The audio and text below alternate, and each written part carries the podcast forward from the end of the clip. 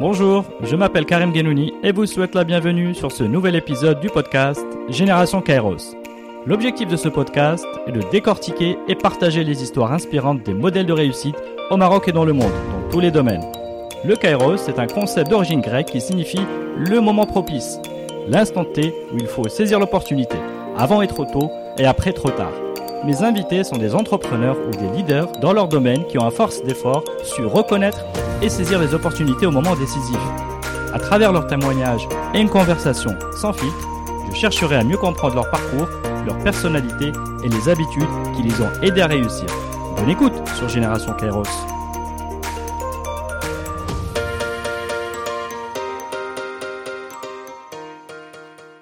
Cet épisode est sponsorisé par le cabinet de conseil en transformation et stratégie Elancy.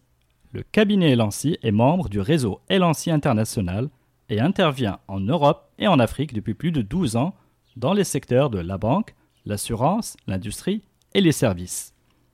Vous êtes perdu dans la jungle des cabinets de conseil? Connectez-vous sans plus tarder sur www.elancy.ma et partez à la rencontre d'une équipe de consultants engagés dans la réussite de vos projets et qui affectionnent plus particulièrement les thématiques de l'innovation et de la transformation digitale. Bonne écoute sur Génération Kairos.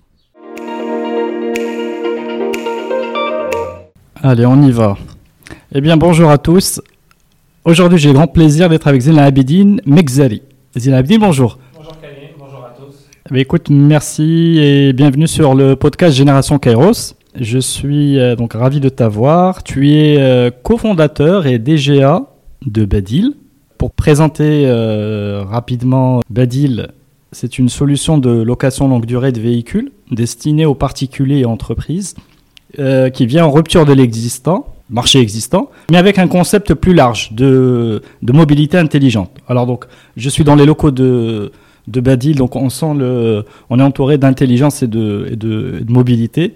Donc en fait, Badil souhaite mettre la technologie au service de la mobilité avec euh, l'ambition de convertir le plus grand nombre d'automobilistes au Maroc aux solutions d'accès à la mobilité. Alors, Zila Abidine, moi je suis ravi de t'avoir sur ce podcast parce que Badil est, une aventure qui est née en octobre 2019, donc euh, encore toute jeune, mais où tu as eu le courage de te, de te lancer. Et au travers de ce podcast, tu pourras nous faire vivre les émotions d'un d'un entrepreneur. Et puis, parce que au travers de cette conversation, on va toucher au secteur de la mobilité et de la disruption. Donc, euh, comme je suis personnellement fasciné par la capacité de la technologie à proposer de nouvelles solutions et euh, créer de, de nouvelles opportunités et des nouveaux modèles et formes d'entrepreneuriat, là, tu vas nous proposer un cas d'étude euh, franchement très intéressant.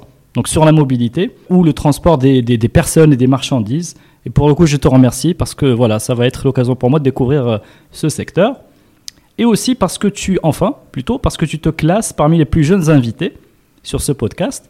Et donc là, ça me fait franchement une ouverture euh, intéressante sur des jeunes entrepreneurs.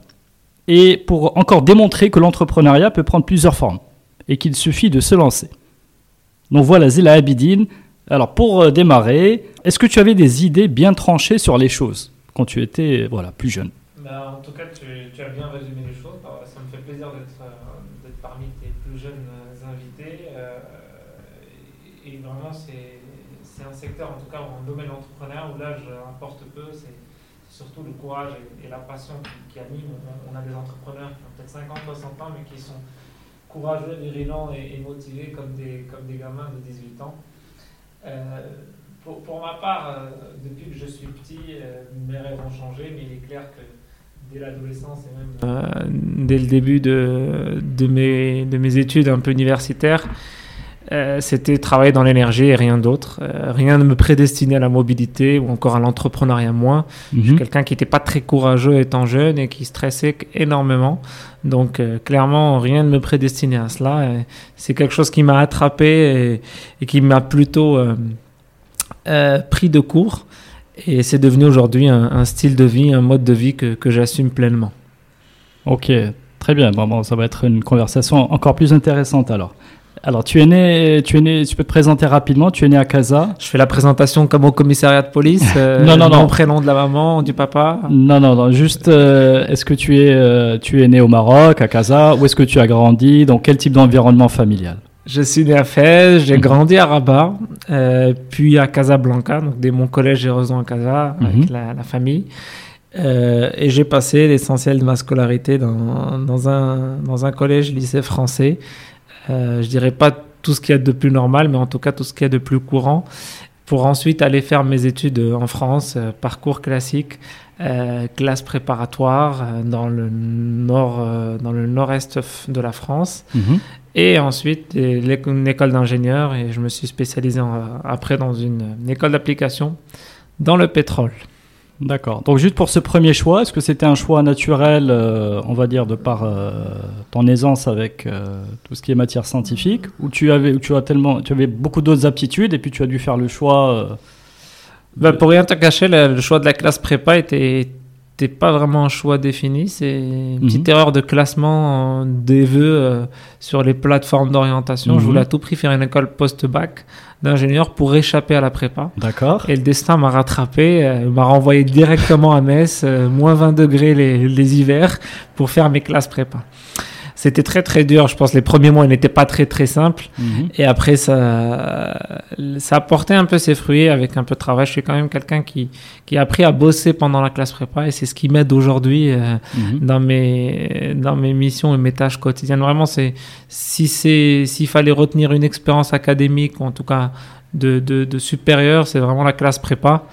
Euh, pour tout entrepreneur qui est passé par là, ça, ça, ça forge l'abnégation et la persévérance. En tout cas, quand ça marche. Ah, c'est clair, ça, effectivement, c'est une bonne école, euh, on va dire, pour apprendre, euh, pour apprendre à travailler, à avoir des, une charge de travail importante, euh, à, à- à- dépasser le stress des, voilà, des examens, etc. C'est bien ça, hein, tu confirmes. Ben oui, c'est ça, ça prend aussi une, une certaine rigueur. On apprend à organiser ses journées, et on se fixe, on, apprend à faire ce que fait l'entrepreneur tous les jours, euh, une to-do list. Mhm. Euh, il faut il faut faire certaines tâches, il faut réussir à réviser et faire tant d'exercices. Euh, ben, c'est ce que fait l'entrepreneur encore aujourd'hui. On a tous des to-do list et on essaye d'arriver au bout de la to-do list à la fin de la journée ou à la fin de la semaine. Ok, donc là, tu as, tu as, tu suis, tu poursuis ces études d'ingénieur, c'est ça?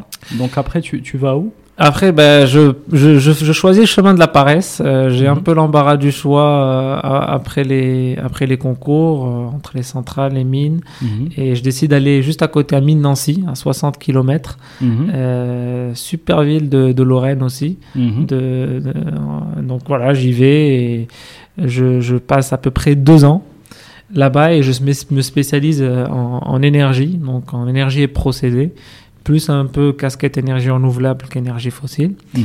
Et euh, deux années euh, sympathiques, une très belle ville, euh, très étudiante, où je fais pas mal de rencontres, euh, pas mal de Marocains aussi font leurs études. Et, euh, et je commence un peu à, à tâter la vie étudiante, différente de la classe prépa, et je commence ma première expérience un peu entrepreneuriale avec Alexandre Griffon, avec qui on a cofondé Nub en 2013 exactement. Et c'était en fait aux mines de Nancy euh, le démarrage de l'entrepreneuriat étudiant.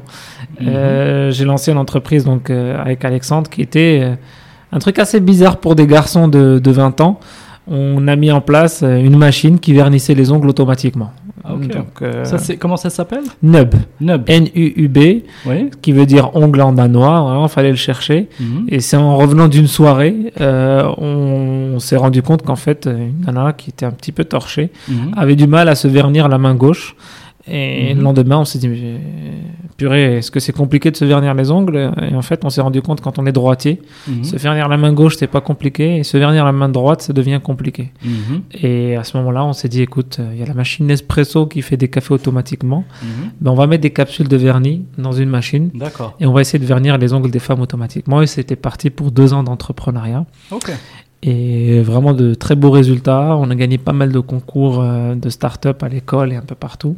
Intéressant. Donc ça, c'est un ami à toi, c'est ça? Oui, un camarade de promotion. Et euh, vous vous lancez dans, dans ce projet, euh, on va dire, voilà, entrepreneuriat certes, mais euh, vous aviez deux ans devant vous. Vous, pouvez avoir le luxe d'avoir deux ans pour, pour je sais pas, faire le prototype. Bah, on a avancé, on a même recruté deux, trois jeunes étudiants dans le coin à Nancy pour avancer dessus. Mhm. On a eu des business angels qui sont venus nous rendre visite. On a essayé d'avancer maximum. Mhm. Pour ma part, j'ai dû prendre un autre chemin parce que j'avais des études à faire aussi et j'ai fait le choix d'être Tribon. Alexandre, lui, a continué dans ce projet. D'accord. Il a pu valoriser vraiment à juste titre. Il y avait de la robotique, de la programmation, il y avait énormément de choses. Mhm.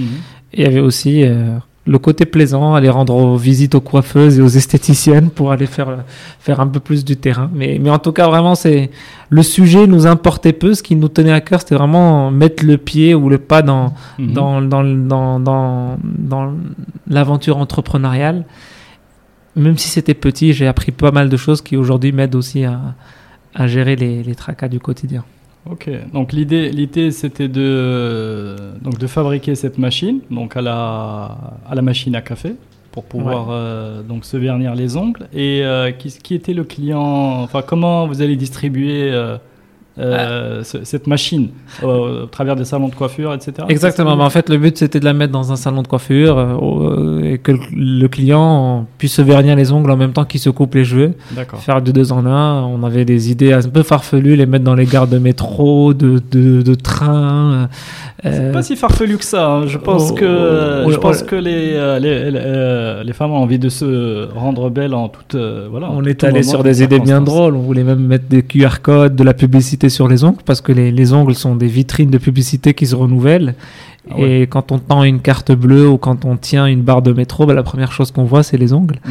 Et on avait des idées sympathiques. Bon, malheureusement, c'est pas allé jusqu'au bout, mais, euh, mais en tout cas, on en a découvert des choses. Bon, en tout cas, vous avez euh, bon, par là démontré que vous étiez des jeunes plein, plein d'idées. Euh, et donc, tu, là, là, on peut dire que c'est la première fois où tu t'es lancé dans un, dans un projet avec, euh, avec une direction qui n'est pas euh, forcément très claire et, euh, où tu t'es euh, tu investi à fond.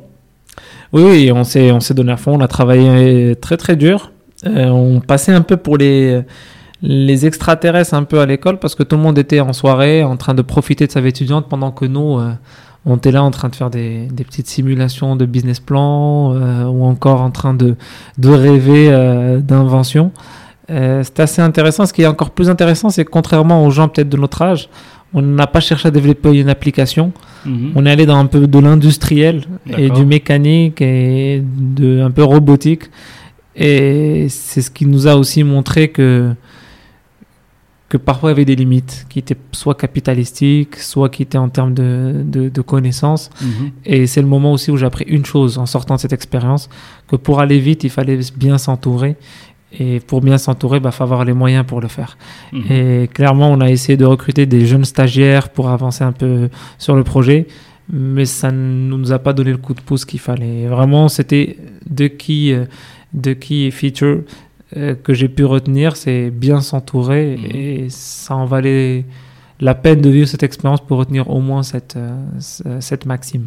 Ok, très bien. Et donc lui, Alexandre, ton, enfin, ton partenaire ou associé, je sais pas, dans cette aventure, lui, il a, il a, continu, il a continué en solo. oui, oui, il a continué en solo. Malheureusement, ça n'a pas eu le su- le succès escompté, mais là, il a rejoint euh, le monde professionnel et il va pas tarder à en sortir. Ok. Euh, il, il y est pour quelque temps, j'espère. C'est un gars extrêmement, extrêmement talentueux et je pense qu'on se retrouvera. On s'est promis de se retrouver bientôt sous, pour réinventer peut-être une autre machine. Je sais Oui. pas de quoi. C'est rendez-vous dans 10 ans. hein. Euh, un peu moins, j'espère. Ok. Donc, euh, alors après, tu, tu as travaillé, c'est ça, dans le pétrole et le gaz. Euh, Exactement. Bah, en, en quittant les mines de Nancy, bon, j'ai fait un petit passage par l'école des ponts et chaussées sur un, un- un mini MBA et euh, j'ai rejoint après l'Institut français du pétrole, donc à l'IFP Mhm. School, euh, l'école un peu des pétro-gaziers. mhm. Euh, j'ai décidé de faire le virage vers le fossile, clairement pas à la mode à ce moment-là, mais ni à ce moment ni Alors aujourd'hui. pourquoi ce virage? Bah, pour la simple et bonne raison que j'ai toujours eu un énorme euh, appétit pour le voyage et l'international. Et il faut Mhm. dire que le travail dans, dans tout ce qui est gazier, pétrolier, offrait des, des très belles perspectives de, Mhm. de, de voyage, aussi des conditions de travail, en tout cas financières, extrêmement confortables. Ouais, tout à fait. Euh, donc, euh, et, et je savais aussi que même ce secteur n'était pas fermé ou hermétique à la transition énergétique. Des grandes boîtes comme Total, Engie ou autres Mhm. avaient déjà entamé leur mue. Et voilà, donc j'ai- j'ai j'ai rejoint l'IFP, sponsorisé, et puis j'ai travaillé avec euh, Engie, donc le groupe Mhm. français, à la direction de la stratégie, euh, au centre d'expertise économique. Voilà, où j'étais chargé à faire des, des modélisations de prévision de prix euh, du gaz et, et du, et du pétrole, mais essentiellement du gaz, à travers le monde. Donc euh, c'était extrêmement intéressant d'un point de vue où on appliquait un peu ce qu'on avait appris et rentrer directement dans le monde, de, dans le monde professionnel. Voilà, et c'était comme ça que j'avais euh, un peu mis le pied dans, dans le, monde, euh, dans le monde des hydrocarbures. Ok, donc là, euh, bon, c'est un monde un peu plus ancien et voilà, un, un, peu, on va dire, enfin moi comme je le vois, un peu éloigné de quand même de l'innovation de, la, de la clientèle des particuliers, c'est ça? Enfin, on est vraiment sur un marché sur un marché qui est déjà mature, euh, euh, etc. Euh, est-ce que qu'est-ce qui va te pousser après à, bah, le quitter? En fait, j'ai essayé de me. Comme, comme tu disais à l'instant, c'est un marché qui était vraiment mature, qui avait capé un petit peu dans le sens où c'était en 2000 2015, 2016, 2015 plutôt, oui. Et c'est le moment où le baril ne passe pas par ses meilleures périodes, où le prix du gaz euh, n'est pas à ses plus hauts niveaux. Mhm. Et à ce moment-là, bah, j'essaie de me donner une dernière chance, me dire, écoute, euh, c'est encore possible de faire de, du gaz en Europe. Euh, je vais tenter notre aventure. J'ai une proposition en Espagne dans un grand groupe euh, espagnol dans le gaz. Mhm. Et du coup, euh, je rejoins à ce moment-là Madrid mhm. euh, pour faire du pricing, mais plutôt du trading à proprement dit. Mhm. Et, et, je rejoins donc ce grand groupe à Madrid, nouvelle culture, nouvelle ambiance. Et je me dis, bah voilà, il y, y, a moyen de faire des belles choses aussi en restant dans son secteur d'activité. Euh, l'expérience a bien démarré, euh, sauf que je me fais rattraper très rapidement mhm. et je me retrouve à devoir rentrer au Maroc pour gérer et travailler dans une opportunité, toujours dans les hydrocarbures. Donc euh, je, saute aussi sur l'occasion à ce moment-là. Alors opportunité, c'est le mot-clé pour le podcast Génération Kairos. Ah, comment, on est obligé de creuser un peu. tu reçois un coup de fil, un mail euh, je, je, vais te raconter cette histoire. J'espère que mon ancien employeur va pas écouter ce podcast. Non, je, euh, bah, je, je, souhaite que tu aies euh, assez de visibilité pour qu'il arrive jusqu'à ses oreilles, mais j'espère que, en tout cas, il sera pas. Je m'en excuse d'avance s'il m'entend. Okay. En, fait, au, moment où je, je signe avec, me, avec mon, mon, entreprise en Espagne, bah, la veille, je suis à Casablanca. Mhm. Je dois, je dois aller à Madrid mhm. et je fais une rencontre ici à Casablanca mhm. avec un, grand cadre euh, d'une grande entreprise pétro-gazière de, mhm. de, la place euh, qui me pose la question euh, pourquoi tu vas aller en Espagne? Tu sais que même au Maroc, on peut te proposer quelque chose de bien. Ben, je passe mon entretien le, soir même, le jour même, et on fait la proposition bah, quelques jours après, dès que je prends mes fonctions en Espagne. Et à ce moment-là, ben, je suis en position et j'ai une proposition. Avant de partir pour. Ben, simultanément, simultanément la même semaine. Donc je fais en même temps une intégration en pensant à ma désintégration. Ah Donc c'est pas c'est pas très simple. En même temps, je découvre mon appart à Madrid, je découvre la vie madrilène. Euh, les... projette, euh, Voilà, je me dis euh, c'est un peu compliqué. C'est vraiment c'est vraiment le diable qui est en train de me séduire. Hmm. Et bah, viendra un peu, bah, je, je, je, vais essayer d'esquiver pendant longtemps cette proposition, le temps de me laisser le temps de réfléchir. Hmm. Et je serai rattrapé par la chose très rapidement parce que comme tu le sais, Karim, euh, tout Marocain qui va même faire une carrière à l'étranger, mhm. tôt ou tard pensera à Mhm. rentrer au Maroc. Le, le seul problème que j'avais, c'est que dans le secteur de- du, pétro, du pétrole ou du gaz, en, en général des hydrocarbures, les positions se font très rares au Maroc parce que Mhm. les acteurs sont pas multiples. Euh, Et on n'est pas un pays ni producteur ni raffineur. Hmm. Et voilà, donc, euh, Donc les, les, effectivement, les, les, les places sont limitées. Voilà, et les, comme tu dis, les, les opportunités ou les, les, les, fenêtres de tir sont, sont rares. Mhm. Euh, du coup, euh, j'ai réfléchi mûrement et après quelques temps, quelques mois, j'ai dû prendre une décision qui, qui vraiment peut-être était une des décisions les moins faciles à faire parce qu'il fallait faire euh, une croix aussi sur le l'Europe, sur la vie un peu à l'international parce que j'ai l'habitude de, de travailler plutôt à l'étranger. Mhm. Et voilà, et il fallait avoir aussi le choix du cœur parce que on consulte ses parents qui vont jouer aussi un, un, un rôle important. Donc Et, là, tu euh, avais quel âge quand tu as, quand tu as pris ces déci- Quand j'ai pris cette décision, j'avais à peu près euh, 24 ans, un peu moins de 24 ans. D'accord, donc euh, J'ai un parcours un peu précoce, c'est vrai, mais voilà, à ce moment-là, je, je, je prends cette décision. mhm. Et, et le, le- la fonction était sympathique aussi. J'étais, j'avais, j'avais une proposition en tant que direct- directeur de, de, de projet euh, Afrique Mm. euh, pour un grand groupe gazier. Donc, euh, Oui, donc c'est une, une belle, une belle opportunité à, prendre, à prendre sur le moment. exactement. Eh bien, écoute, donc tu l'as prise. Voilà, je veux pas dire que j'étais forcé d'apprendre, mais c'est vrai, là, j'ai pris avec conviction et j'étais content aussi de revenir au pays. Euh, tu sais, quand on est jeune, on, pense qu'on que notre pays pense différemment beaucoup de choses et qu'on va arriver, qu'on va tout changer. Et il suffit de 15 jours ou même une semaine euh, pour euh, rembobiner la cassette et, se dire en fait, euh, purée, depuis que j'ai quitté le Maroc, il n'a pas trop changé. Et pourtant, oui, il y a des choses qui changent. Bien sûr, le changement, le changement est là, mais il se fait, euh, il se fait doucement, quoi. Oui, Voilà. exactement. Et, et- et la façon dont on voit le Maroc avant de le quitter n'est pas la même dont on le voit une fois qu'on est revenu. Euh, on arrive avec un plus de, plus de recul, avec un regard beaucoup plus critique et on connaît un peu quels sont les standards et les benchmarks à l'international et on compare. Voilà, le vrai mot c'est ça, c'est comparer. Dès Mm. qu'on arrive, on commence à comparer. Et je pense que l'erreur, elle est là. Mhm. Euh, quand on est jeune, on a encore plus volonté et envie de comparer. Et je pense que c'est ce qu'il ne faut pas faire. Euh, Mm. Il faut arriver, prendre le temps de digérer. C'est pour ça que vraiment le conseil que je donnerais à tous ceux qui vont passer par là dans les mois ou dans les années à venir, c'est de prendre le temps, au lieu de comparer, d'observer. Et Mhm. on est souvent impatient hein, d'observer. On se dit, ok, c'est bon, j'ai vu, euh, je veux passer à autre chose. Mhm. Mais vraiment, il il faut prendre le temps d'observer. Euh, on a un pays aussi qui est sympathique en termes d'emploi. On n'attend pas le résultat très rapidement. On nous laisse le temps de s'intégrer. euh, tu sais, entre le moment où on arrive dans une entreprise et au moment où on a un ordi et un bureau au Maroc, et il peut se passer des mois. Donc, Mm. il faut profiter de ce temps-là pour observer. Euh, et c'est peut-être ce que je n'ai pas suffisamment fait. Et on commence souvent par comparer.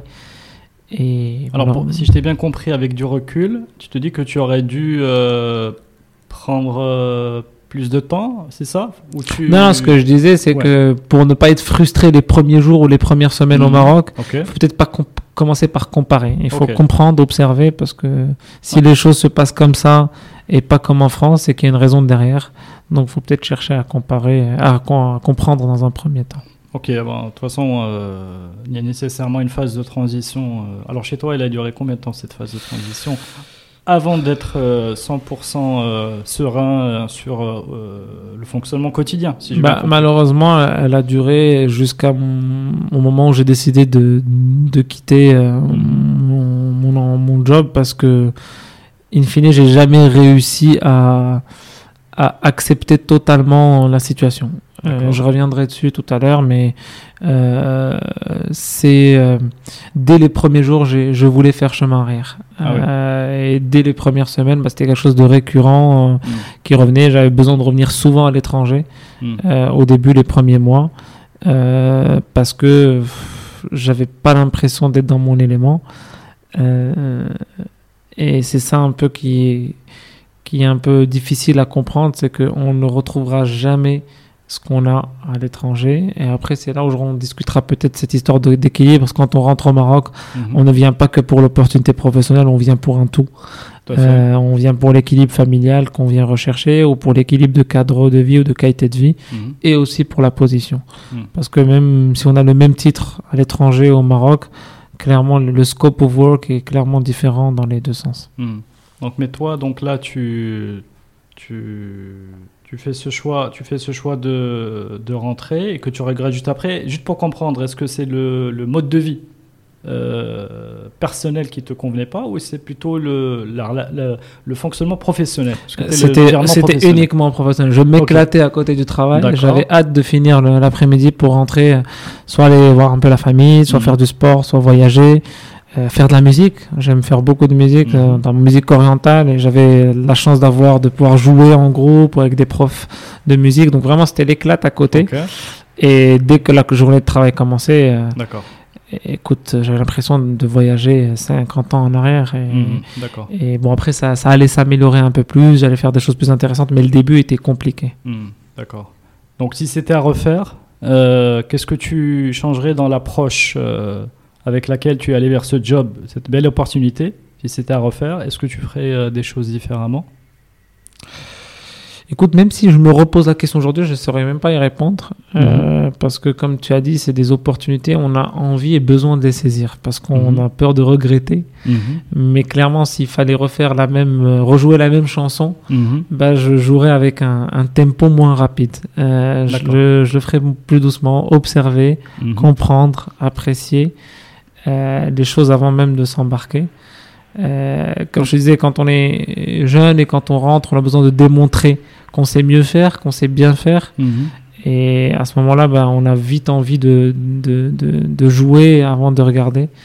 Donc là, il y, a- euh, il y a un conflit entre deux choses. hein. Il y a la, la pression de saisir l'opportunité qui peut nous échapper, et puis le fait de temporiser. Tu vois, c'est donc c'est cette euh, ce combat-là qu'il faut, euh, tu vois, finalement qu'il faut dépasser et dire voilà, je suis obligé de, je suis obligé de temporiser.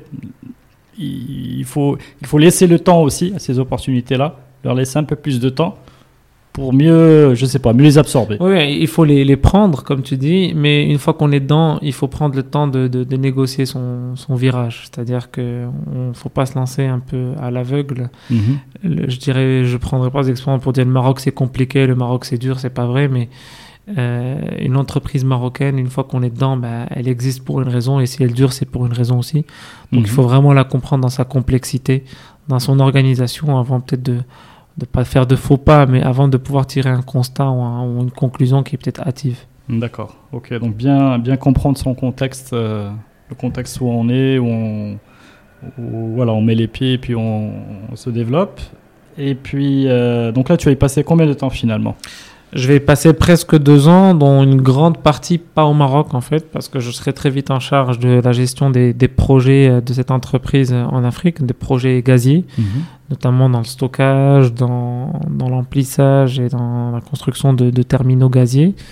Ça va être vraiment une très très très belle aventure euh, un peu partout en Afrique, euh, dans quelques pays du continent et et euh, au-delà d'avoir eu la confiance très rapidement et la responsabilité, ben, euh, puis tisser un très grand réseau à travers l'Afrique Mhm. dans le secteur euh, énergétique, mais aussi dans le secteur bancaire, dans la partie publique et, et ministérielle. Et, et vraiment, je- j'en retiens une très belle leçon euh, en termes de gestion euh, des relations et, et surtout, surtout une connaissance du continent africain Mhm. que j'ai jamais pu développer.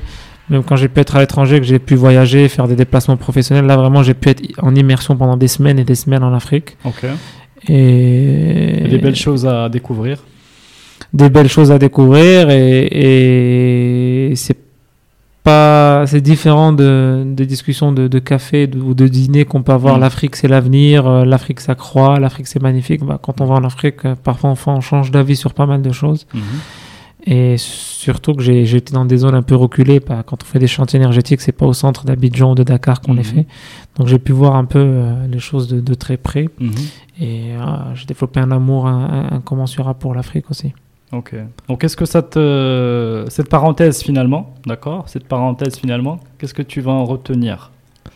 Bah, J'en retiens beaucoup de choses parce qu'il y a des choses dans cette entreprise que je ne veux pas réitérer dans la mienne. Mhm. Euh, Il y a des choses que dans cette entreprise qui fonctionnent et qui ont fait leur preuve pendant des dizaines d'années qu'il faut clairement reprendre. Même Alors, si, Comme quoi, par exemple bah, tu sais, à prime abord, il y a des choses qui peuvent nous paraître extrêmement bizarres Mhm. euh, et on se dit, mince, euh, ça peut pas marcher comme ça. Mhm. Euh, mais parfois, il y a, il y a de la Et fermeté. pourtant, ça marche. Et pourtant, ça marche. Voilà. Mhm. Euh, je vais donner un exemple qui est très simple. Parfois, il y a des, des, des managers qu'on va voir qui vont gérer avec fermeté avec certains ouvriers, avec certains agents.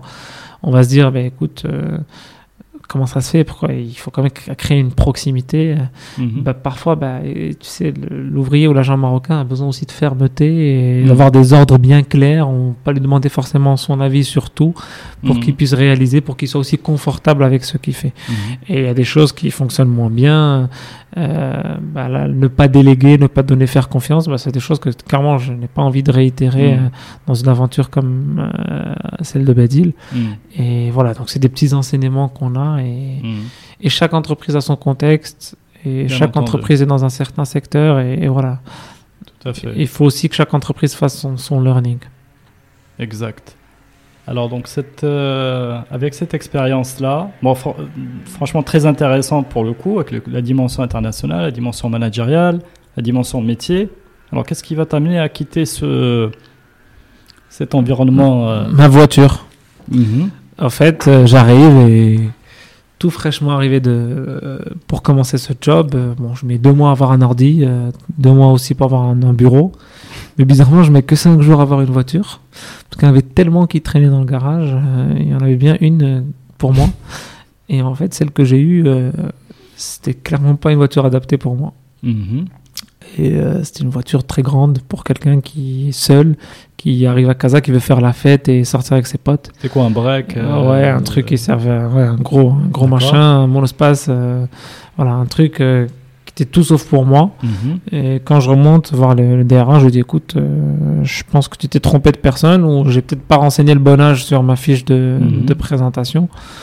Euh, il me dit non, non, non, c'est ce qu'on a, on a déjà signé pour 60 mois sur ce véhicule, on peut pas le résilier, euh, tu prends ça et voilà, on attend encore 37 mois ou 38 mois et à ce moment-là on pourra résilier et tu pourras changer. Ok. Et là, je me dis, merde, il y a un souci. euh, au Maroc, euh, ils savent pas ce que c'est que les contrats flexibles ou les contrats qui évoluent. euh, Il y a un souci.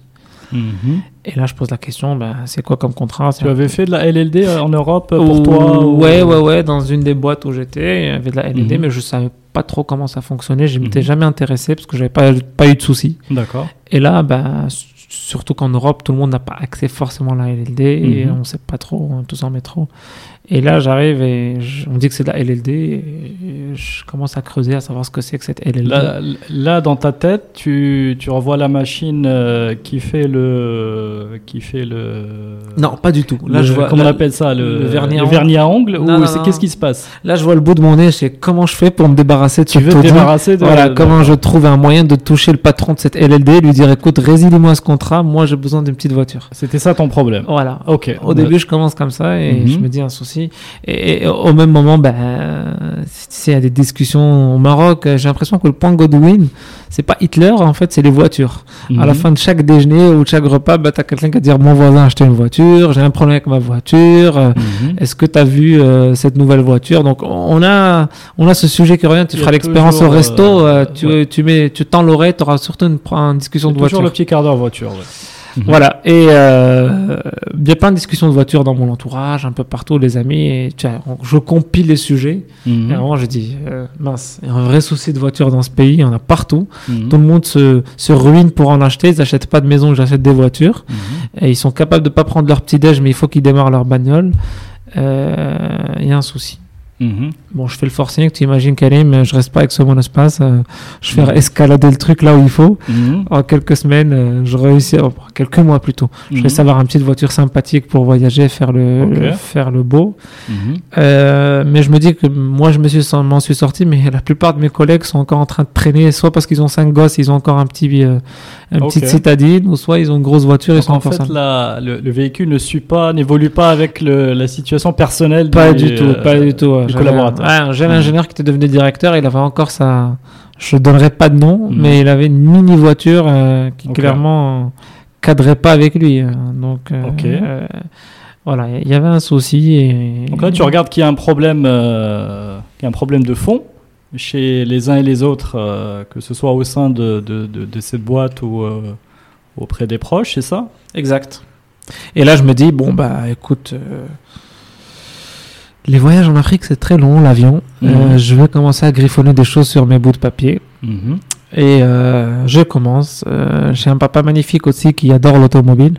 Mhm. qui a passé plus d'une quinzaine d'années dans, les, dans le transport autoroutier, et bien connecté avec les concessionnaires et les, les marques d'importation. Donc je commence un peu à, aller faire les fins de journée euh, là où il faut. Donc là, c'est le vernis à ongles qui marche là. Je, je... Moi, je le vois plutôt comme ça. hein. C'est qu'il y a quelque part de... chez toi, c'est déclenché un peu. Il y a un projet entrepreneurial.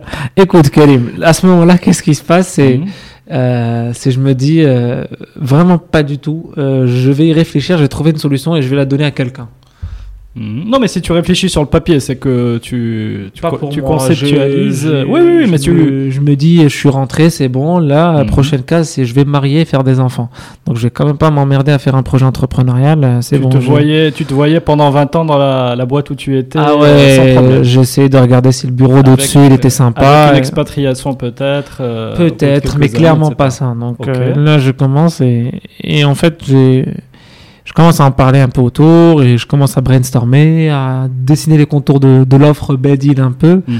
Et euh, j'en parle à Abdelrahman Setré aussi, qui est le DG euh, de Badil aujourd'hui, qui est un monsieur magnifique. euh, qui vient de tout autre secteur Mhm. euh, que, que, que l'automobile et avec le papa aussi qui euh, même s'il n'a pas l'âge d'avoir des idées comme ça, euh, est embarqué, me dit, on, on me dit cette idée que tu es en train de me dire va, va révolutionner, euh, va révolutionner la vie de la mobilité au Maroc. Mhm. Alors juste pour Abdelrahman Setré, parce que c'est quand même euh, ton, enfin, euh, un des associés fondateurs en tout cas, enfin quelque part dans les Euh, médias, il est même DG de. oui, de bah. Abdelrahman est directeur général et je suis directeur général adjoint. Alors comment vous êtes rencontrés peut-être juste flashback ou c'est comment vous connaissiez? Et écoute, ouais, on, on se connaissait d'avant et, et c'est un gars extrêmement, au-delà d'être intelligent, il est extrêmement sage. Mhm. Et je me suis dit, bon, bah, avant de, de pitcher mon offre, je vais la pitcher pour lui. D'accord. Et euh, je vais pitcher ce truc-là pour, euh, pour Abdelrahman. Et s'il me dit que c'est nul, c'est que c'est vraiment nul. Est-ce que c'était un de tes mentors? À ce moment-là, non, mais aujourd'hui, oui, clairement. D'accord. Est-ce que tu as eu des mentors justement, euh, tu sais, entre l'âge, euh, au moment où tu es sorti d'école Oui. euh, Oui, oui, oui. J'avais, j'avais un mentor qui était mon, mon ancien maître d'apprentissage, Benoît Dalfero, que, mhm. Que je salue si jamais euh, ce, salue. podcast. bah, Ah bah, J'espère que ce podcast va arriver loin. J'espère que tu le, lui transmettras. Je transmettrai. En tout cas, je- Benoît, je te remercie pour pas mal de choses. Bon, Benoît est- a, a été mon mentor pendant longtemps, même Mhm. dans le début de l'aventure.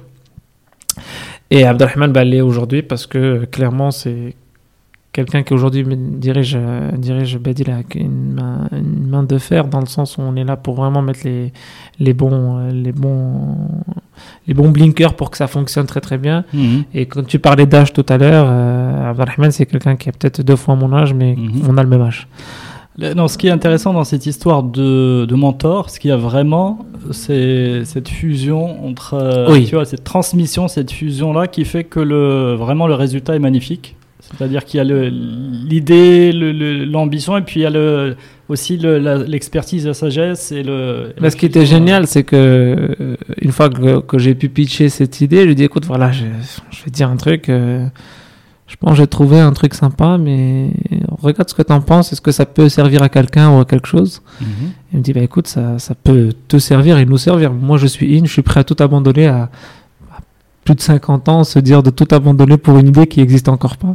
C'est c'est vraiment courageux et on a embarqué après avec nous d'autres personnes qui ont fait le pari fou de, de rejoindre Badil. Mhm. Et, euh, Alors, c'était quoi ton idée Euh, Exprime-la si tu arrives à te souvenir dans les mots où tu l'as exprimé à ce moment-là. Tu arrivais quoi avec euh, un bout de papier Ah, moi, elle était très simple. J'en avais parlé à des amis, mais s'il fallait retenir une phrase, Mhm. c'est une nouvelle voiture tous les 15 mois. D'accord. C'était vraiment le message clair.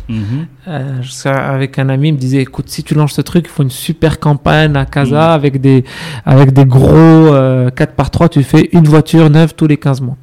Et en fait, l'idée, c'était quoi euh, sublimal, sublimal, ah, De manière plus discrète, entre guillemets. Mhm. Ce qu'il fallait, c'est que euh, on flexibilise Mhm. la- la- l'accès à la mobilité. Parce que derrière tout ça, il y avait trois problèmes, Karim. Derrière Badil se cachaient d'autres soucis de l'automobile. On ne résolvait, on résolvait pas que la flexibilité, on résolvait aussi le problème de l'occasion. On a un gros problème au Maroc, c'est qu'on a 500 000 véhicules qui se vendent chaque année, Mhm. dont 75% sont nos véhicules d'occasion. Les véhicules neufs sont 150 000 véhicules chaque année à peu près. Donc euh, tout le tralala euh, que font les cabinets ou les boîtes de pardon, l'organisme de financement, ils se bagarrent pour 25% du marché. Parce qu'ils financent que le neuf. Ils financent que le neuf. D'accord. Et là, tu as un gros banquier, une fois que je vais le voir avec cette idée, à, ce moment, il me dit, en fait, on passe notre journée à se bagarrer pour 25% du marché, mais personne ne peut toucher ce 75% parce qu'ils sont, on ils sont va- trop vieux. En valeur, c'est quoi le, le marché au total? 500 000. Euh, En valeur. En, Ah, en bah, tu fais 500 000 que tu multiplies à peu près par, je sais pas moi, entre 150 et 200 000 dirhams de, de, de montant moyen. Bon, ok, j'ai pas, j'ai voilà. pas faire le et- calcul, mais c'est ça, ça fait beaucoup d'argent. Ok.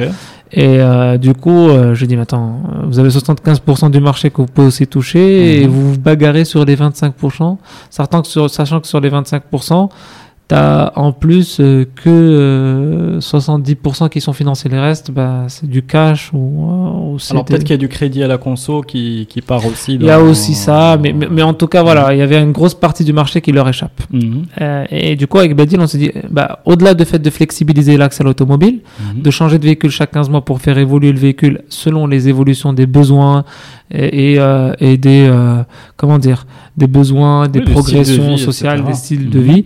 Bah, on va en plus alimenter le marché de l'occasion avec des occasions qui sont finançables neufs à quasiment 0%. Pourquoi? Parce que pourquoi on finance pas l'occasion? Parce qu'il a 4, 5, 6, 7 ans, Mhm. il est dans un état catastrophique Mhm. et il sert à rien.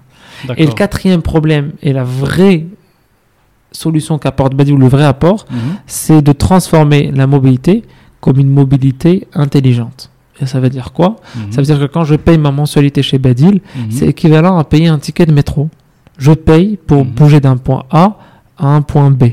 C'est-à-dire que quand je paye un ticket de métro, je ne me pose pas la question qui va le conduire, euh, est-ce qu'il est assuré, s'il tombe en panne, comment je fais pour changer de métro. Non, c'est je paye, je dois aller à un point A, un point B. Mhm. Vous vous démerdez.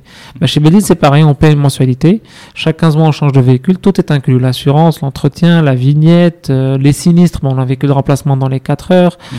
euh, grand maximum, euh, les remorquages, le- les taxes, tout est déjà inclus. Donc vous avez bundlé tous les euh, tous les services, c'est ça, que autour de la autour- mobilité. autour de la, enfin, je sais pas la mobilité, mais je me je me positionne comme euh, l'utilisateur de, de l'usager d'une euh, d'un véhicule, donc euh, avec tous les services dont j'ai besoin. Donc tu as parlé de de la panne, de l'entretien. Donc vous allez bundler tous ces services là. Et finalement, euh, je paye euh, un abonnement où je, je vais pouvoir bénéficier de tous ces services-là. Exactement. Ok. Et du coup, euh, cet apport-là est, est pas négligeable. Vous allez me dire, oui, mais on- il y a déjà des sociétés qui font ça au Maroc. Sauf Mhm. que en plus de ça, on a décidé de prendre un autre virage. On va le proposer aux entreprises, qui est un peu le cas. L- Nous, l'offre n'est pas entre guillemets divisable. Mhm. Elle est la même pour tout le monde, d'une limousine jusqu'à un utilitaire. Tout le monde a le droit au même service. Mhm. Et l'avantage qu'il y a aussi, c'est que euh, euh, ces véhicules-là, on y arrivera tout, à l'heure dessus, sont équipés d'une de machines technologiques extraordinaires. Et en plus, on a ouvert ce service aux particuliers. Ok. C'est-à-dire que même monsieur, madame, tout le monde peut venir et, et louer son véhicule sur une longue durée et le faire changer chaque 15 mois. Très bien. Donc c'est une promesse euh, qui est euh, possible pour tout, tout type de client. Exactement. Et c'est là où la mission de Badil, parce que si, si tu veux bien, euh, dans, dans la tête d'un entrepreneur, ce qui l'anime, c'est sa mission et sa vision. Mhm. Et moi, je suis plus axé sur la mission parce que vraiment la différence, c'était d'expliquer aux Marocains, et c'est ce qu'on fait tous les jours, et j'espère qu'on va y arriver dans quelques années, Mhm. que acheter une voiture, c'est pas comme acheter une maison. Parce que dans la tête du Marocain aujourd'hui, il achète une voiture comme il achète une maison. C'est un Mhm. investissement pour lui. Et il va y réfléchir, il va en mettre tout le monde dans cette décision, il va aller à la banque. Mais c'est un vrai investissement. Et non, c'est Ah. une perte sèche. Mhm. Un investissement, tu veux que je te le redéfinisse de manière économique, je peux le faire. Ou ma- macroéconomique, c'est un actif Mhm. qui va stagner ou s'apprécier dans le temps.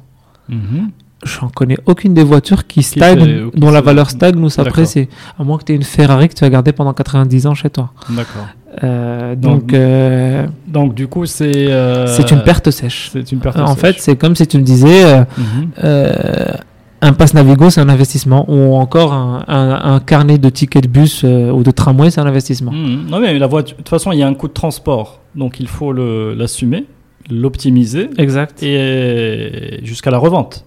Exactement. Euh, Bah, et ça, c'est l'autre problème, c'est quand on achète son véhicule, il faut le revendre. Mhm. Et c'est une autre paire de manches au Maroc. Ouais. Vous connaissez tous euh, à quel point c'est pas simple de vendre un véhicule au Maroc. Et avec tous les aléas qu'il y a. Et l'autre souci, ou en tout cas l'autre contrainte, la mission principale de Badil, Mhm.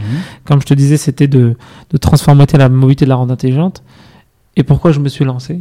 Euh, La Mhm. vraie raison, on en discutait très longtemps avant que je le fasse, c'est est-ce que c'est le bon moment? Je- Cette citation de Victor Hugo que j'aime que j'aime beaucoup, c'est rien n'est plus puissant qu'une idée dont le temps est venu. Mhm. Et en fait, euh, je me suis dit bon bah, je pense que cette idée son temps est venu parce que le changement de véhicule chaque 15 mois, euh, il est pertinent dans ce contexte actuel parce qu'on va arriver sur de l'hybride, on va arriver sur de l'élect- sur de l'électrique et chaque année en fait, on va vivre ce qu'on a vécu avec les smartphones. Bah, chaque année, on va avoir une nouvelle voiture avec une nouvelle motorisation et celle de l'année dernière ne vaudra plus rien. Donc euh, aujourd'hui À ce vraiment. point-là, le, le, le cycle de vie des produits des voitures va. Enfin, parce qu'on a, quand on a un, un nouveau smartphone, il a, je sais pas, 3 ans de durée de vie ou? Bah, durée de vie euh, pour, Enfin, fon- pour oui. fonctionner, mais aujourd'hui tu connais le prix de la décote d'un smartphone euh, dès qu'il y a le, le prochain qui sort, il perd 80% de sa valeur. Voilà, d'accord, ok. Euh, Donc entre là, le- ça va se Je vais faire des citations, je vais citer des marques, mais entre l'iPhone 6 et l'iPhone euh, 7, euh, Mhm. tu, le 6, tu, tu, tu n'as même plus envie de le voir devant quand le 7 est déjà là. D'accord, donc les voitures vont aller vers ce Bah, mouvement-là. sont en train d'aller vers ça, clairement, parce que surtout avec le contexte qu'on a, qu'on a passé là, le- la question environnementale et écologique est en train d'être au centre des, des- Mhm. des interrogations.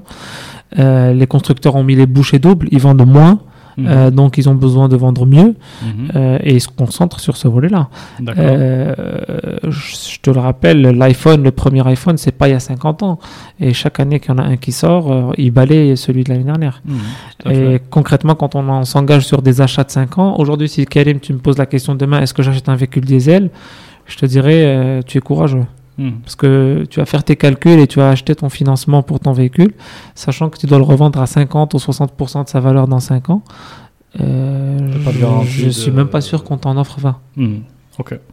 Alors, je comprends bien. Alors, si tu permets, euh, tu nous as pitché, euh, bien pitché Badil et, tout le, et tous les avantages du concept.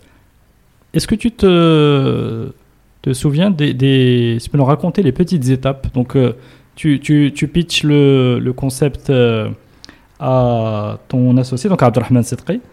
Euh, donc tu arrives à le convaincre et à le et si je comprends bien tu le motives à se lancer avec toi Mhm. dans le dans le projet alors qu'est-ce qui tu peux nous raconter un peu les petites étapes qui vont aller jusqu'au lancement commercial je crois en octobre 2019 En fait, en le, le- octobre 2019, euh, j'adore le répéter, le 15 octobre 2019 à 15h15, euh, le chiffre 15, on l'aime beaucoup chez Badil. Un petit clin d'œil à Ali Boujna qui, qui gère un peu la- le marketing et la marque, euh, et à toute son équipe. Euh, en- avant, avant octobre 2019, euh, Mhm. on, on a vraiment démarré euh, le, le 1er décembre 2018. Euh, on a- on, a démarré dans les bureaux là où tu es Mhm. euh, avant d'acquérir euh, les autres. On a démarré dans une petite équipe, on a essayé de, de rapatrier quelques, quelques gens et on a commencé Mhm. et on a acquis nos premiers clients 3-4 mois plus tard.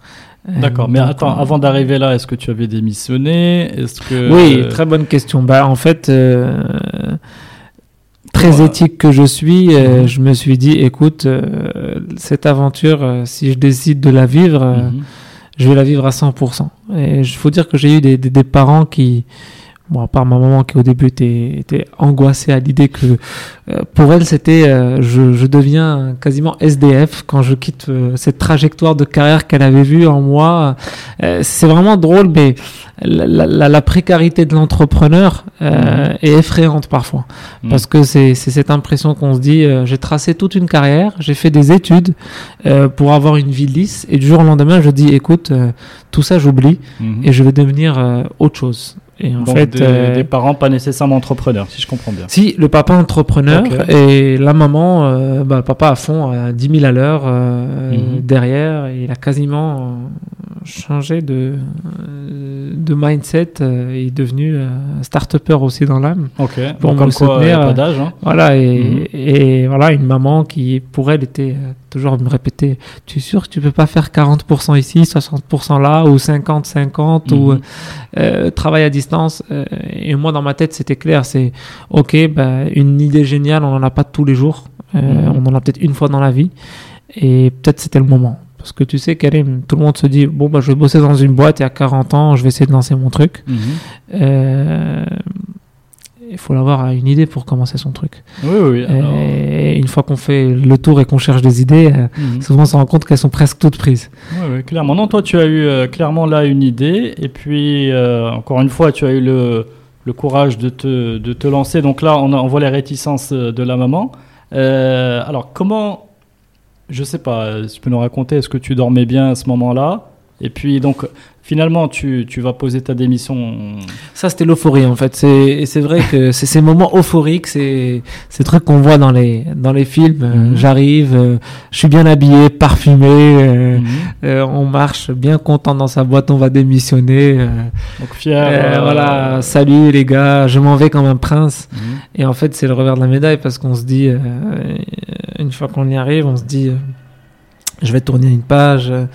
Euh, et l'euphorie retombe quelques mois après. euh, c'est clair, dès que les premières difficultés arrivent, dès que les, euh, les premiers vrais problèmes commencent, il faut payer des salaires. euh, Mhm. Tu sais que les, les niveaux d'exigence d'un entrepreneur évoluent. Mhm. Et je l'ai vécu ça. En fait, euh, Mhm. au début, c'était l'euphorie. Et quand on commence vraiment de rentrer dans le dur, ben, les niveaux d'exigence commencent. C'est ce que vivent aujourd'hui les, les, les startups un peu à, à l'étranger, mais au Maroc. Elles- quand elles sont en train de pitcher, qu'elles n'ont pas de dépenses, qu'il n'y a pas de frais et tout, euh, c'est la belle vie. Elles promettent tout ce que tu veux, c'est le Mhm. sourire. Et dès qu'on rentre dans le dur, qu'on a des salariés, qu'on a des charges, ben, ça devient compliqué. Et à ce moment-là, les, niveaux d'exigence di- diminuent. euh, euh, moi et des mois, quand on payait nos salariés, qu'on payait nos, nos charges, etc., on était content. On était, j'étais, j'étais aux anges. Mhm. Et Mais- après, bah, les niveaux d'exigence évoluent. On veut plus de clients, Mhm. après plus de chiffre d'affaires. Mhm.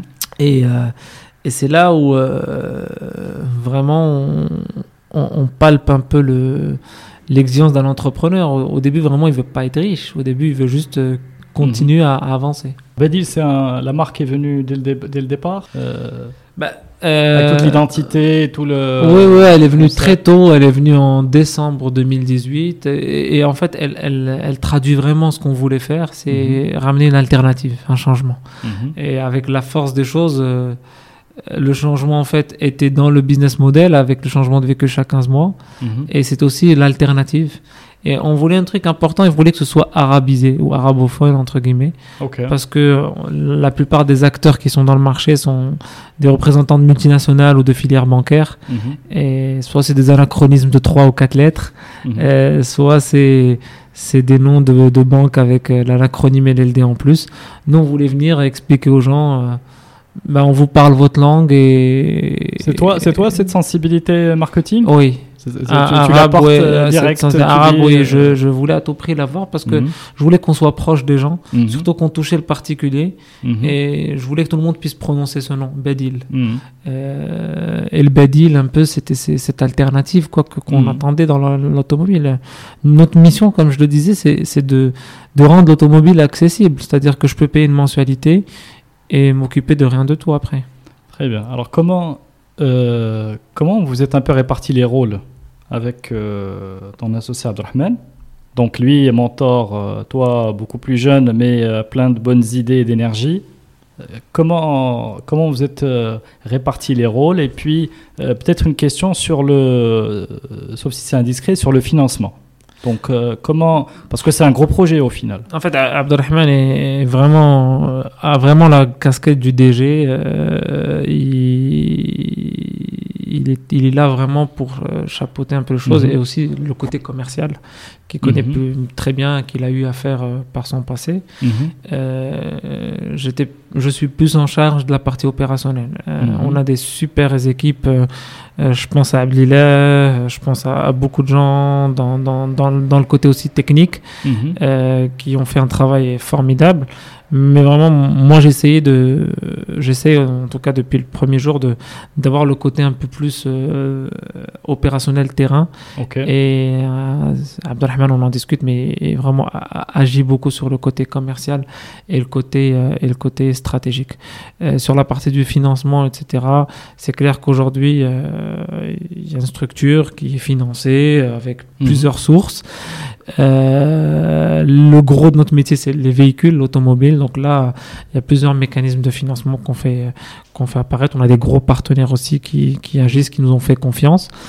Euh, et vraiment, ça rassure parce que les partenariats qu'on a aujourd'hui, on a réussi à les sceller dès les premiers jours de Badil. On n'a pas eu beaucoup de mal à le faire. Mhm. Euh, pour deux raisons. La première, le business model était innovant. Et Mhm. on, euh, on, on va pas se le cacher, le- les Marocains, les entreprises marocaines aiment l'innovation. Mhm. Elles ont peut-être du mal à la construire, mais dès qu'on arrive avec un projet mature et complet pour ces dernières, Hmm.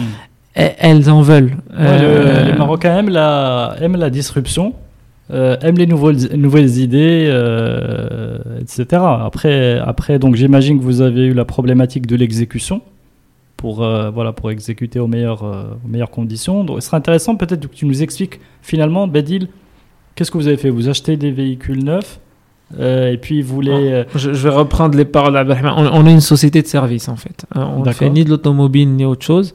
C'est là où je vais parler de data et tu me le rappelleras avant que j'oublie. Mhm. parce que c'est aussi notre cœur de métier. Aujourd'hui, euh, ce qu'on fait, c'est qu'on va, oui, acheter des véhicules, Mhm. euh, on va les équiper de, de pas mal de technologies embarquées pour pouvoir euh, les, les, les, les suivre, pour Mhm. gérer l'entretien de ces véhicules, pour gérer les, les révisions, pour prévenir les sinistres aussi, etc. D'accord. Euh, mais ces véhicules, on va surtout les, les mettre à disposition de nos clients pour qu'ils puissent rouler d'un point A à un point B tout le temps pendant la durée de leur contrat et les Mhm. changer chaque 15 mois. Mhm. À ce moment-là, ils auront une deuxième vie, etc. Qu'est-ce qu'on fait concrètement? Ce qu'on a construit, c'est des process et ce qu'on a construit, c'est une offre de service avec un service client Mhm. qui lui est à l'écoute des clients 24 heures sur 24, 7 jours sur 7 en cas d'assistance au Maroc à l'étranger. On a aussi une équipe de fleet managers qui, eux, vont chérir et vont prendre soin de ces véhicules si jamais ils tombent en panne, si jamais il est sinistré, il faut qu'ils fassent en sorte que ces véhicules soient rapidement réparés et soient debout pour qu'ils soient de retour chez leur conducteur. Mhm. On Donc a là, vous êtes pardon sur des véhicules neufs, on est d'accord. toujours. Et ouais. comment vous avez fait le choix de, de se dire, tiens, on va acheter euh, 100 voitures comme ça, euh, Ah 200 bah, voitures en comme fait, on ne choisit pas, c'est le client qui choisit en fait. On n'a pas de stock. En fait, euh, Un peu comme Airbnb, Uber, on n'a Mhm. pas un dépôt. d'accord. Les ok, bureaux tués sont nos seuls espaces. D'accord. On a quelques espaces de d'entreposage temporaire, des, des pauses minutes un peu. Mhm. Mais euh, le but, c'est on travaille en flux tendu. Donc, euh, Donc, je suis client entreprise, j'ai une, j'ai besoin d'une entreprise. Hein, je vais commencer. J'ai une, besoin d'une petite flotte, moi petite. Donc, je vais euh, prendre tiens deux trois véhicules que je vais choisir, soit sur le site, soit euh, directement euh, dans le cadre d'un rendez-vous en entretien commercial. Et après, toute cette machine-là se met en marche. De Exactement. livraison des véhicules, de comme, enfin de voilà sortie de stock. il suffit d'exprimer son besoin, accepter sa proposition Mhm. euh, commerciale. Bah, tu regarderas sur le site internet, mais en 7 jours, on est livré du véhicule qu'on souhaite. Très bien. ok. Donc, on Avec fait- le petit boîtier qui va faire la techno. La Bah, partie, euh, Pas un boîtier, mais c'est un petit système qu'on installe et qui permet. euh, on ne sait pas où le véhicule est, on localise pas le véhicule. Mais ça nous permet surtout, surtout de savoir quel est le kilométrage. Et typiquement, si tu as un voyant qui est allumé dans ton véhicule, Mhm. on est capable de dire attention, Karim, euh, Mhm. on va t'appeler le matin, euh, ta batterie est déchargée, euh, ne bouge pas, on t'envoie un véhicule de remplacement pour que tu sois pas en retard pour aller au travail ou pour enregistrer ton prochain podcast. Alors ça c'est une, ça, c'est très intelligent. Est-ce que c'est une, une technologie entre guillemets marocaine ou personnalisée? Comment sur le plan techno, si tu peux nous en parler. Ça, je pourrais pas t'en dire un beaucoup plus, mais Ouais. on essaiera dans quelques temps de se retrouver Oui. et on fera peut-être une démonstration vidéo à ce moment à- à- aux auditeurs. Mais en tout cas, c'est une technologie in-house qu'on qu'on travaille avec des partenaires ici à l'étranger Ok. Et qui nous permet à la fois d'anticiper les, les échéances, Mhm. mais le gros du gros aussi, ça nous permet de, de mettre en place des rapports d'activité à la fois sur l'application mobile et sur le, téléphone pour les entreprises. C'est-à-dire qu'aujourd'hui, comment les entreprises gèrent leur flotte euh, Ils les gèrent un peu, euh, un peu euh, Oui, euh, comme peuvent, artisanale. avec quelques petits fichiers Excel, etc. Mhm. Là, on leur donne l'occasion d'avoir des, des rapports. Et on peut même leur, même leur dire, grâce à nos dispositifs, combien la voiture a consommé de carburant. Mhm. Et ils peuvent savoir à ce moment-là si c'est Ah oui, même la conforme. consommation du oui, carburant. oui, ils sont capables de savoir combien leur voiture a consommé. Mhm. Ils savent aussi à quelle vitesse ont roulé les conducteurs. Est-ce que c'est des chauffards ou, euh, ou pas du tout. Combien ils ont émis de CO2 Ok. euh, combien de kilométrage ils ont parcouru, quand sera leur prochaine révision. Comme ça, Mhm. si le bonhomme euh, doit être en déplacement, euh, qu'ils ne prennent pas de risques. Mhm. Et on est, on est même capable de leur anticiper les coûts de dépassement kilométrique ou autres dépenses à venir s'ils devraient Mhm. en faire. Voilà, c'est un peu, un peu le travail. Et, et tout ça nous permet de travailler ensemble leur changement de véhicule. Parce qu'on peut remarquer grâce à la data qu'on récolte qu'en fait, euh, il a choisi un, un- une citadine et en fait, non, ce qu'il lui fallait lui plutôt c'était un SUV parce qu'on a remarqué que dans la data qu'on récolte, euh, il n'a pas choisi le bon véhicule. Ok. Donc là, c'est vraiment le, le niveau d'exploitation de la donnée euh, plus plus. Mais euh, c'est intéressant. Donc on voit bien, euh, on voit bien la, création de valeur que ça a pour les entreprises. Donc euh, par rapport, par rapport encore une fois, on dit que dans ce qu'on on voit de l'extérieur, c'est que ça a apporté euh, une vraie solution, un peu de rupture par rapport au, au marché existant. Et donc là, ce, ce côté euh, technologique, donc euh, système embarqué, etc. Bon, j'imagine qu'il existait avant, mais peut-être euh, vous l'avez peut-être exploité de manière plus intelligente. on l'a surtout généralisé en fait. C'est- Généralisé. C'est un Mm. coût supplémentaire et on a décidé de d'intégrer ce coût parce que pour nous, euh, en fait, c'est pas un coût, c'est une économie pour les entreprises. Et aujourd'hui, c'est c'est comme ça qu'il faut le voir. Euh, aujourd'hui, ça nous permet aussi de de gérer avec anticipation nos véhicules, d'optimiser en termes de ressources. Quand on gère euh, des entretiens à la, à la journée ou la veille, Mhm. eh ben, on a besoin de plus de ressources pour gérer l'urgence. Euh, Mm. Chez Badil, ben, on vous appelle si tu es client Karim euh, 15 Mm. jours avant pour te dire euh, attention Karim, il te reste plus que 500 km avant l'échéance. Comment tu le sais? Ben, On a accès à ton kilométrage. Mhm. Euh, on a déjà pris rendez-vous pour toi. Euh, donc prépare-toi, on passera récupérer ton véhicule et on, on te le ramènera quelques heures plus tard. Ok, très bien. Ben, écoute, c'est très intéressant. Sur, sur ce sujet techno, donc il y a du développement, Mm. donc il y a du développement web et puis il y a du développement mobile, Mm. Euh, il y a de la data. Comment, de la feuille blanche, je rappelle, hein, tu es parti un peu de Mm. la feuille blanche, c'est assez ambitieux comme, euh, comme produit parce qu'il y a différentes euh, dimensions et puis il y a surtout, une, on voit qu'il y a un aspect roadmap, c'est-à-dire que Mm. Euh, tu, as- tu as parlé de décembre 2018. Oui. Sur, sur les technos, comment vous avez un peu roadmappé les, les choses? Bah, en fait, sur, sur la techno, c'est pour ça que je disais que c'était intéressant aussi, pas l'association, mais la rencontre que j'ai faite avec euh, Abdelrahman, qui est Mhm. quelqu'un qui est du monde de l'IT. D'accord. Et il vient du monde de l'IT et c'est vraiment une aubaine parce que, bon, moi j'ai fait beaucoup de programmation, euh, un peu en école et après dans, dans, dans mes premiers boulots, mais ça restait de la programmation qui était appliquée au métier, donc qui était pas vraiment de, de la conception ou de la process, du process IT. Et en fait, on a benchmarké, euh, Mhm. on a pris le temps de benchmarker. Vraiment, nos premiers clients n'ont n'ont vu le jour, on a reçu leur véhicule qu'en mai et juin 2019. Donc on a pris presque six mois à, à benchmarker, à Mhm. essayer, à faire des pilotes avant de avant de avant d'arriver à, à ça. D'accord. Donc euh, Et puis la partie, euh, il fallait euh, concevoir les, ces applications, les développer, les tester. Exactement, bah, on a des devs ici chez Badil et on a investi dans, dans ces ressources-là. C'est bizarre pour une boîte qui fait de la mobilité ou comme dirait vulgairement quelqu'un du marché de la location de voitures avoir des devs, c'est quasi inconcevable. Quand on fait de la location, bah, on a des commerciaux, on a des comptables Mhm. euh, et des gens qui gèrent la flotte. Euh, Mhm. nous, vraiment, c'est pas ce qu'on a. Euh, on a beaucoup de devs Mhm. à la fois pour gérer les interfaces web et digitales, et on a des gens euh, pour euh, surtout développer le futur de, de la data et pour la mobilité. Et on a aussi des systèmes d'information pour gérer euh, cette flotte, Mhm. parce qu'entre le commercial, les tickets, les demandes des clients, Mhm. les réponses automatiques, l'assistance, ben, il faut bien des outils de gestion SI. Et on a des choses assez, assez puissantes aujourd'hui, on a investi dedans, et on, en- on en est vraiment satisfait parce que même les clients le sont, alhamdoulilah. Donc tout ça, c'est du développement interne. Une, part, une partie des, des, euh, des choses sont en interne, une partie sont outsourcées, D'accord. mais ce qui est crucial ou ce qui est sensible est fait en interne. D'accord. Et donc vous avez, euh, tu as, peut-être que tu as joué, peut-être nous, poser- nous expliquer que tu as joué le rôle un peu de, de, de définir un peu les fonctionnalités. Oui, oui, on a passé du temps, on a passé du temps vraiment à, installer les process, à les rédiger. Euh, on les a repensés pendant le Covid. C'était une superbe occasion de un an après Mhm. se dire ok cette roadmap qu'on a définie, est-ce qu'il faudrait peut-être pas la reprendre? Mhm. Euh, C'était une bonne phase parce qu'avec le recul et avec même le contexte, ça permet de définir ça. Mhm. Et je fais un, un par- un Ah oui, parallèle, mais prie, intéressant. euh, ça a prouvé toute la force et la pertinence de notre modèle. Euh, on- pourquoi? Parce que ce changement de véhicule tous les 15 mois, bah, beaucoup de gens chez nos confrères ont résilié leur contrat. Mhm. Et quand ils sont chez Badil, ils disent Ok, c'est pas grave, c'est Covid, c'est incert- incertain, Mhm. mais au moins je sais que dans quelques mois je vais changer, donc je vais voir comment ça va bouger. Mhm. Si ça se passe pas bien, bah, je vais passer à la gamme inférieure et je vais baisser ma mensualité. Mhm. Et si jamais, alhamdoulilah, tout se passe bien, bah, je vais rester sur mon véhicule. Mhm. Euh, si jamais mes enfants ne vont pas à l'étranger étudier parce que j'ai des soucis d'argent, Covid, ben, euh, je vais pas euh, changer vers un petit véhicule, je vais garder mon monospace. Donc, donc vraiment, euh, on a vu que la flexibilité dans le temps de crise et les temps d'incertitude était vraiment un- un- une chose très recherchée. Ouais, tout à fait. C'est un nouvel argument euh, qui vient se mettre sur la table. euh, Exactement, et les, les gens aussi qui devaient acheter une voiture aujourd'hui sont en train de penser dans ce contexte à la location longue durée. Pourquoi? Parce qu'ils se disent, on ne sait pas où est-ce qu'on va. mhm. Quand on achète, bah, on est étranglé pour la vie, entre guillemets. Mhm. Quand on peut louer sur une longue durée, bah, on, on laisse les choses venir et on verra plus tard. D'accord. Alors justement, une question intéressante sur peut-être la partie tarification, Oui. pricing. Ah, Euh, j'ai un super client là. Euh, non, mais c'est c'est vraiment de la curiosité de se dire bon, vous allez euh, bon, j'imagine que vous avez fait un business plan très euh, très intelligent. Bon, vous avez pas mal d'investissements euh, en face, etc.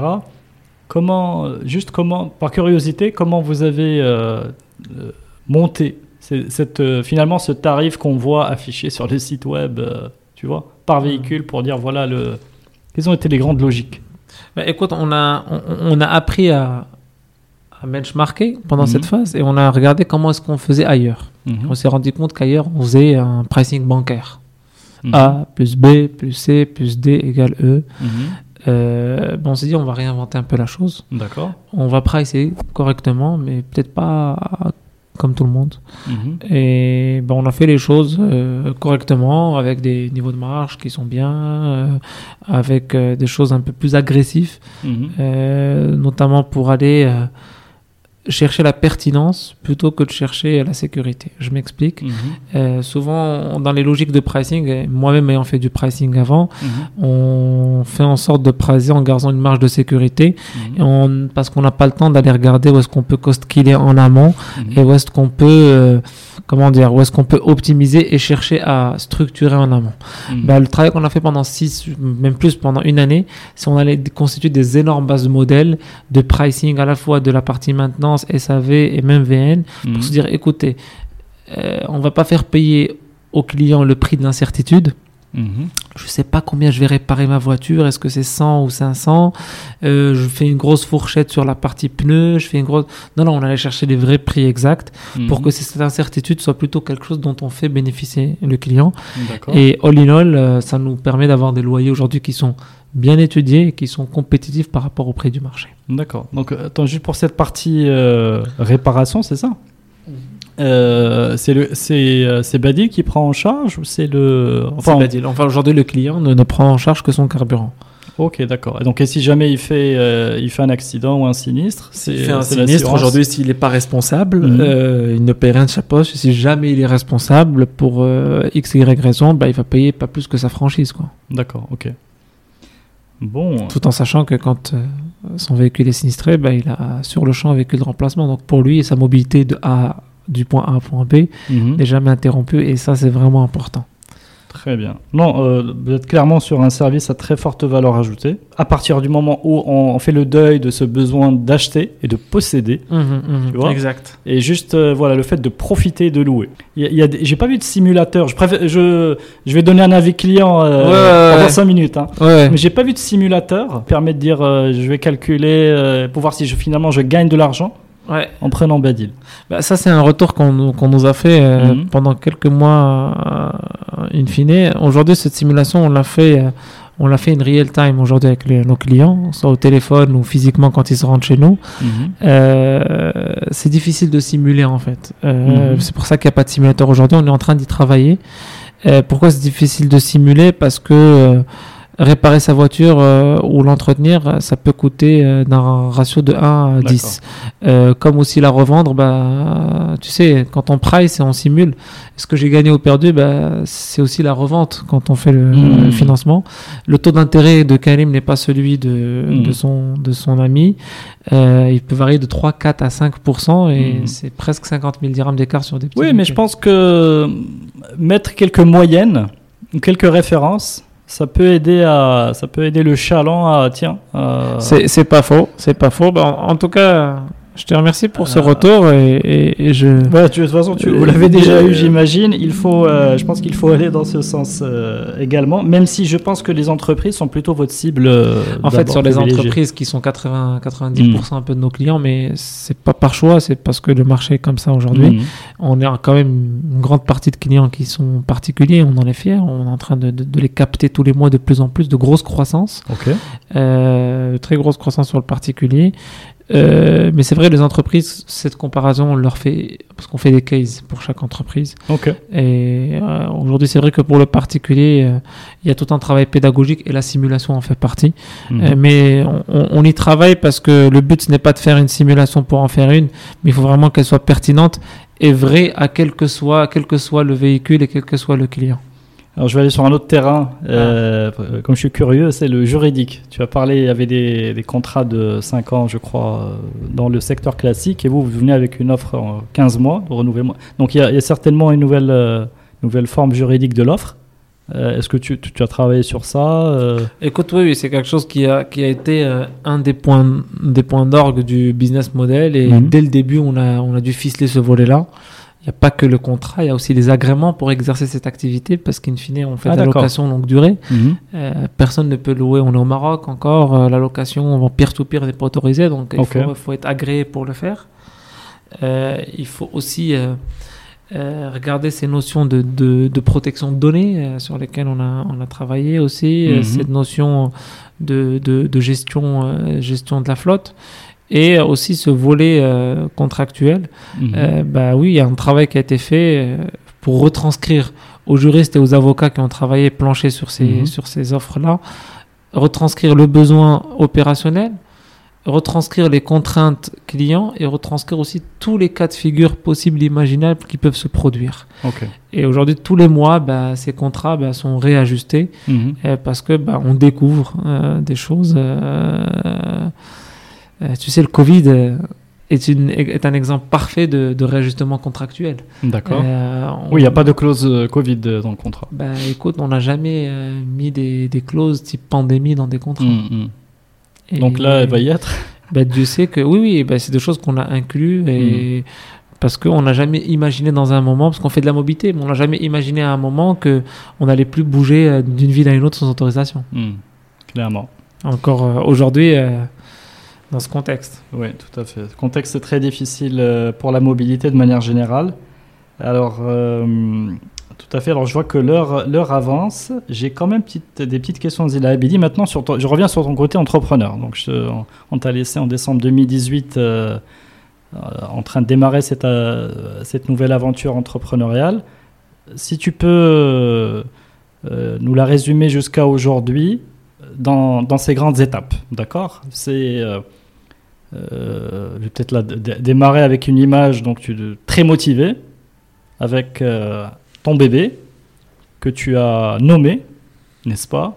Que tu as auquel tu as accolé son sa vocation, sa mission. Et après, tu prends en charge donc le côté opération, le côté voilà, le côté fonctionnement avec donc et tu interviens sur les différents sujets. Euh, Raconte-nous un peu comment tu, sais pas, comment tu passais tes journées. Euh, Est-ce que tu as fait des recrutements? Tu vois tout le côté, euh, tout le côté chef d'entreprise qui doit assumer encore jeune des responsabilités et qui doit aussi, j'imagine, développer le, peut-être pas assurer les premières ventes, je sais pas, tu pourras me dire, mais en tout cas assurer les livraisons des premiers véhicules dans les meilleures conditions. Bah, en, en fait, euh, comme tu disais, c'est c'est aussi des- c'est la sinusoïde qui a commencé. Mhm. Euh, c'est motivé, euh, moins motivé, plus motivé. En fait, ce qui ce qui pas simple, c'est c'est ce trajet le matin de l'entrepreneur.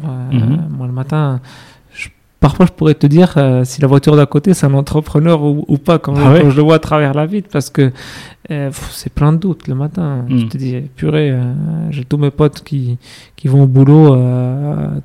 Super bien dans leur costume, euh, Mhm. carriéristes qui gravissent des échelons et là euh, moi le matin j'y vais avec beaucoup de questions et je sais même pas dans quel état je reviens ce soir est-ce que ça sera bien passé ou pas bien passé euh. et du coup tu as des semaines où tu te dis mais quel bonheur ce que je fais. Et d'autres semaines tu te dis bah écoute c'est difficile. Est-ce que je vais on va quand même y arriver à transformer le monde? Et en fait oui euh, parce que comme tu dis il y a des recrutements dans le chemin. Il y a des gens qui rejoignent et qui sont Mhm. aussi des, des forces de motivation. Euh, J'en discutais il y a pas longtemps avec un ami qui est entrepreneur. Et quand tu connais les gens qui bossent euh, avec toi, euh, ils ont des familles et tu te rends compte qu'en fait on, on travaille pour ces, pour ces gens, pour ces enfants, euh, Mhm. les nôtres, les, ceux des autres. Donc on- n'a plus le choix de se dire est-ce qu'on va y arriver, est-ce qu'on peut le faire. Euh, Mhm. euh, on, je- on sait qu'une chose, c'est qu'on va y arriver. Et on doit Mm. y arriver. Après, l'aventure, si tu veux vraiment que je te refasse le, le parcours, c'est- c'est une énorme cage d'escalier. Mhm. Tu sais, le bonhomme qui est au, je sais pas, au 20e étage n'a pas pris d'ascenseur. Mhm. Euh, il a gravi les, les marches une à une. On en descend deux, on en, on en monte quatre. euh, Il y a des jours où on monte pas, on descend pas. Et en fait, quand on comprend ça, on se rend compte qu'en fait, si chaque jour je me dis je vais au boulot pour monter une marche, euh, c'est que c'est déjà, si on comprend ça, c'est une grosse chose. Et, et parfois aussi, euh, ce que j'ai appris pendant ces, ces mois-là, au-delà des sinusoïdes, de comment avancer, comment on a recruté, viré, remplacé, déçu de certaines recrues qui pour l'un sur le papier étaient extraordinaires. Mm. Euh, quand on apprend ça, bah, on apprend aussi à dire non, euh, de manière très élégante parfois. Mhm. C'est de se dire... euh, parce que ce qui s'est passé dès le début, euh, quand on commence à, à être motivé, à avoir des trucs magnifiques, bah, tout le monde essaie de venir se dire, euh, ok, bah, il y a quelque chose qui commence, une dynamique, bah, on va venir s'accrocher aussi à, à cette dynamique qui est Badil, Mhm. et on va essayer de faire des partenariats. On va faire développer autre chose. En fait, votre business model, il est bien, mais moi, je voudrais le retoucher avec vous pour Mhm. qu'on le transforme, pour faire quelque chose ensemble. D'accord. Parfois, on est tenté parce qu'on se dit, écoute, euh, il y a quelqu'un qui adhère à notre projet, euh, viens, on le prend aussi avec nous, euh, une assurance, un- euh, je sais pas moi, une banque, on dit, viens, on va le laisser aussi venir dans l'aventure, ça va nous aider. Mhm.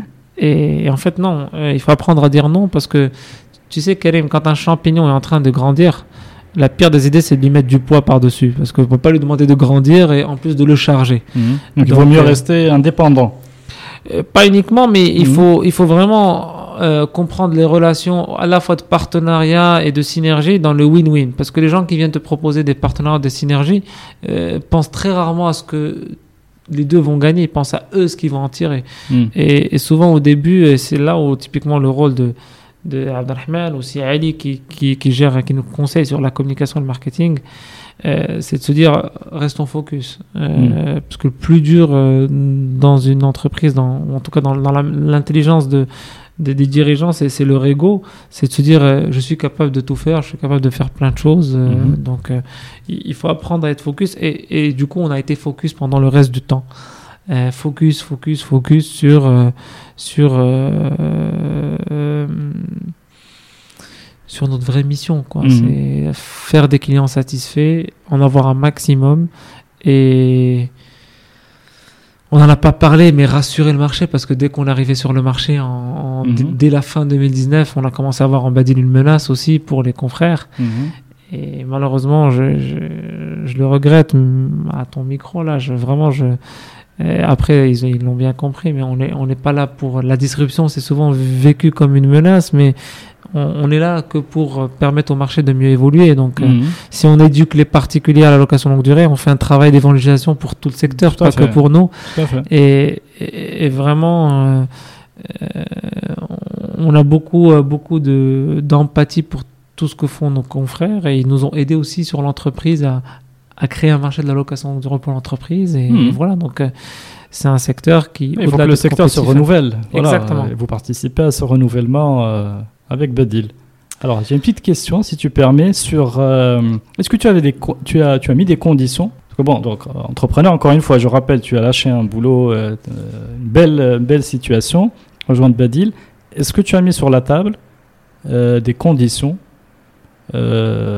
salariales ou des parts ou, Tu vois? Quelles étaient, étaient les, les conditions que tu as mis sur la table pour dire voilà, je, je me lance dans l'aventure? Bah, je suis fondateur, donc j'ai mis aucune condition. euh, j'ai, je me suis lancé. Et la- le salaire n'a pas été une question dès le début, ni euh, Mhm. ni les parts, ni rien du tout. C'est faire faire euh, faire voler le cerf-volant. Quoi, c'était ça la première question. Après, Mhm. euh, je suis allé dans le vide, clairement. Quelques économies en poche, Mhm. me dire voilà, j'ai X mois de trésorerie en poche. C'était combien les X? Oula, tu me poses une question impertinente, Karim.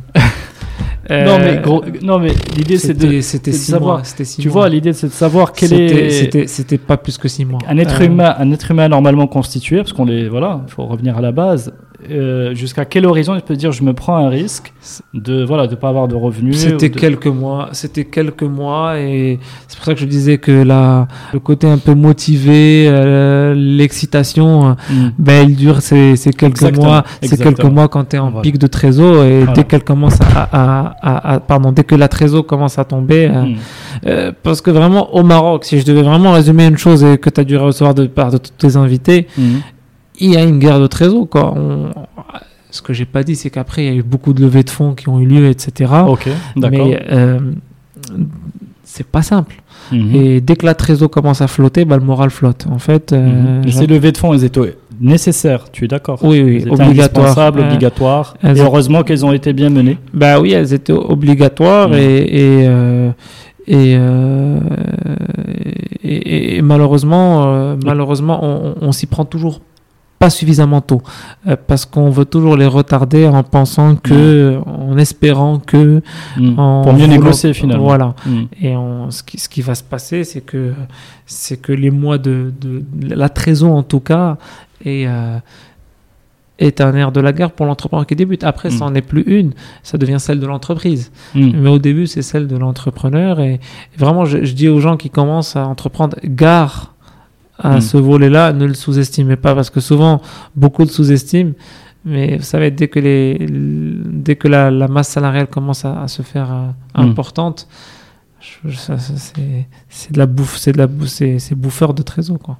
Ok. Alors une petite question pour les, les levées de fonds. Qu'est-ce qui a fait leur, euh, qu'est-ce qui a fait un peu leur, euh, leur réussite? Enfin, est-ce que c'est par effet réseau? Est-ce que il fallait se faire connaître? Tu vois, quels seraient les, les enseignements pour dire tout entrepreneur qui fait une levée de fonds, hein, de toute façon que ce soit une start-up ou une entreprise, Mm. euh, on va dire dans, dans un métier. Quand on a besoin de lever des fonds, bah, c'est-à-dire qu'on a besoin de financer sa croissance. Tu vois, est-ce que tu as des enseignements pour Oui, faire bah, les choses sur les, sur les manière levées, à- on n'est malheureusement pas en France ni en Europe où les VC et les PI sont bien développés. Et vraiment, c'est un truc auquel Mhm. euh, je me suis confronté et on s'y est tous confrontés forcément au Maroc quand on fait de l'entrepreneuriat. Il y a beaucoup de réseaux. C'est important, c'est important parce que euh, lever des fonds, c'est comme euh, euh, c'est comme prendre la parole en public. Il faut que quelqu'un nous tente le micro. Mm. Euh, tout le monde n'a pas le droit d'aller toquer à toutes les portes. Et malheureusement, aujourd'hui, le réflexe premier au Maroc, je l'ai vu dans quel, je l'ai écouté dans quelques-uns de tes podcasts. Souvent, on parle de banque. Mhm. Les gens parlent de la banque parce que malheureusement, c'est c'est la première porte qui s'ouvre naturellement. Et en fait, elle n'est pas ouverte, elle est fermée sans qu'on le sache. Mhm. Euh, les banques sont plus que hermétiques à quelque chose qui s'appelle nouvelle entreprise. Mhm. Euh, et du coup, bah, les autres instituts, institutions, pardon, ou les autres structures qui peuvent permettre de lever des fonds sont aujourd'hui plus dans du, euh, je dirais pas du greenwashing, mais c'est plus de, de, de, de la brand qu'ils font. Mhm. Ils veulent donner de l'argent pour de la petite start-up. Dès qu'on devient grand, ben, en fait, euh, on les perturbe un peu parce qu'ils avaient fait juste une campagne de com pour donner un peu d'argent. Et, et du coup, euh, cette campagne de com, ben, elle vire un peu au cauchemar Mhm. euh, parce qu'on veut plus, parce qu'on a besoin de croître. Et du coup, ben, voilà, il faut des deux. Euh, parfois, il faut aller déranger un peu les banques. Parfois, il faut déranger des particuliers. Parfois, il y a de la love money. Euh, mais il faut à la fois le réseau et il faut à la fois parce que même quand on veut lever 100 000 dirhams, Mhm. on va nous demander plus que des slides. On va Mhm. demander de voir des choses. On va demander d'être rassuré sur les équipes, voir Mhm. des clients, voir un carnet de commandes. Mhm. Euh, donc, il faut les deux, mais il faut le réseau. Il faut le réseau. chacun a son réseau, mais il faut. Mais bon, j'espère que dans les prochaines années, et, c'est quelque chose vraiment que je me, je me, je me fixe comme objectif, c'est essayer de, de, de, de pousser euh, euh, les, euh, les premiers entrepreneurs qui, qui cherchent à, à lever des fonds Mhm. à créer des collectifs et à aller chercher Mhm. à, à, à faire grandir les VC. On a besoin que, que des bons VC arrivent au Maroc. Ils y sont déjà, mais avec des conditions qui ne sont pas celles des VC en fait. Euh, Mhm. Je comprends. euh, parce que les grandes entreprises qui fonctionnent bien ont déjà besoin de lever des fonds. Et donc elles s'accaparent déjà un peu toutes, euh, Mhm. toutes les enveloppes. Et les, les entreprises technologiques, bah, les pauvres ne peuvent que glaner les quelques subventions qu'il y a pour elles, Mhm. Ok. ce qui n'est pas suffisant. Tout à fait. Et alors, pour finir, avant de passer à des petites questions sur le, vos premiers clients, est-ce que c'était des, des love clients, des gens qui vous faisaient confiance euh, les deux. euh, Tu vois comment, Ouais, comment ça se passe C'est une super clients question en fait. Mhm. C'était les deux. Mhm. Euh, C'était à la fois des, des love clients, bah, des amis que je connaissais qui sont patrons d'entreprise Mhm. ou qui sont cadres dans les entreprises ou qui ont introduit. À titre personnel, c'était aussi des commerciaux qu'on a recrutés qui avaient des, des portefeuilles dans les entreprises qu'ils connaissaient. Donc il y a un peu d'affect. D'accord. Et je les remercie énormément, ces premiers clients, vraiment, parce que ils ont fait confiance à un business model qui n'était pas prouvé. Aujourd'hui, à l'instant où je te parle, nos premiers clients ont changé leur véhicule. Ok. Mhm. Euh, donc, euh, Donc ça y est, c'est c'est fait. c'est promesse est tenue. La promesse est tenue. Mhm. Donc c'est c'est c'est comment te dire c'est là maintenant c'est plus simple de vendre Ouais, c'est plus- Euh, c'est plus simple de vendre on, on a des exemples à montrer et, on- et, et même le marché bon il se dit ah mince en fait euh, ce petit truc là de, de, de Zozo euh, s'est révélé être une vraie histoire et, et en fait oui oui euh, là maintenant c'est plus simple avant c'était plus compliqué parce que vendre une promesse et vendre une réalité c'est pas la même chose mais Alors, vraiment s'attacher à ce premier client, à pas avoir honte d'aller aller leur soutirer des sous. Mhm. On- au début, on pour leur bien. Pour leur bien, mais surtout on, est on est craintif au début. On se dit, euh, je sais pas si mon produit fonctionne bien. Est-ce que j'y vais? Je vais peut-être perdre quelqu'un sur le chemin. Mhm. Bah, souvent, si quelqu'un est compréhensif, c'est pour ça qu'il Mhm. faut bien le choisir. Mhm. Euh, moi, j'hésite pas quand je reçois des gens qui sont en train d'entreprendre à les encourager dès le début parce que Mhm. je suis passé par là. Et tu sais, un petit bon de commande, même signifi- insignificatif, mais c'est ce qui permet parfois d'éviter l'abandon d'un entrepreneur. Parfois, il suffit d'un bon de commande pour réveiller le sursaut chez l'entrepreneur. Tout à fait. C'est une très sage euh, habitude que de- d'encourager les entrepreneurs à toutes les échelles. Alors, on va finir sur des petites questions, comme ça on va te libérer. Euh, tu as parlé de vendre. Donc, tu es quelqu'un de, je disais, parmi les plus jeunes de mes invités. Donc, euh, tout le mérite, donc beaucoup de mérite, donc, d'être à, la place où tu es. Comment tu arrives à convaincre Je sais pas, il y a des, des réunions à forts enjeux, parler de levée de fonds, euh, où tu dois, entre guillemets, mettre euh, le costume, un costume beaucoup plus large euh, que le tien, et aller négocier des choses beaucoup plus euh, importantes pour toi, et voilà, et, y aller avec beaucoup moins, beaucoup de, avec un, beaucoup de moins d'expérience, de vécu. Comment, si tu as des petites, euh, des petits conseils euh, pour que, voilà, pour que nous tous on puisse en bénéficier sur comment, euh, comment apprendre à jouer un rôle, comment jouer le, le, le dirigeant.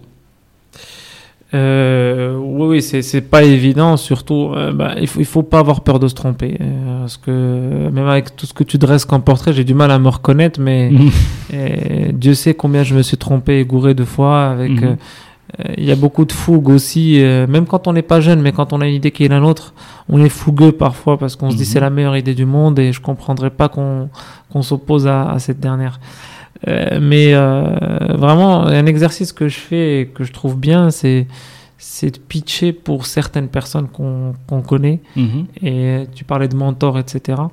Il faut essayer de se, de se tromper dans l'antichambre avant de, Mhm. de faire des gros pitchs. D'accord. Euh, et euh, apprendre aussi à être silencieux, euh, Mhm. même quand on en a beaucoup à dire. Euh, parce que quand on veut vraiment vendre, euh, tu as parlé là de pitcher, de d'aller chercher dans des grands rendez-vous. Mhm. Les grands rendez-vous sont souvent des rendez-vous de sages et ils aiment pas trop qu'on Mhm. les bassine.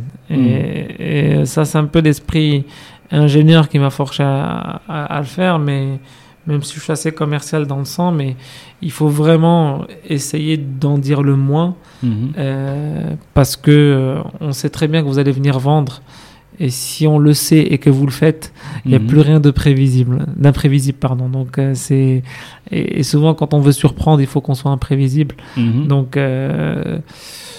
oh, ouais, c'est Donc travailler ce côté imprévisible. ouais ce côté en en disant le moins possible. Voilà, et ce côté un peu mystérieux parce Mhm. que euh, quand on va pitcher, lever des fonds, etc., on va le faire euh, auprès de salariés, pas auprès d'autres entrepreneurs, c'est rare. Mhm. Et ces gens-là, souvent, sont, sont, sont émerveillés par des gens un peu atypiques. Mhm. Dans tes invités, il n'y en a pas beaucoup de typiques. La plupart sont atypiques. Et Oui. quand on est sur une chaise et qu'on doit gérer de l'argent dans une banque ou ailleurs, l'atypique surprend. Et souvent, on a plus envie de faire euh, confiance à l'atypique avec un business plan typique, bien sûr. Mais, mais on, on- on est parfois émerveillé par des choses qu'on ne voit pas tous les jours. Donc, euh, Mhm. survendre, euh, pas forcément une bonne chose. Très bien. Non, mais en tout cas, savoir vendre son côté, euh, sa singularité. Exact. Il faut pas en avoir honte. C'est ça, très bien. Non, c'est, j'adore, j'adore ce conseil.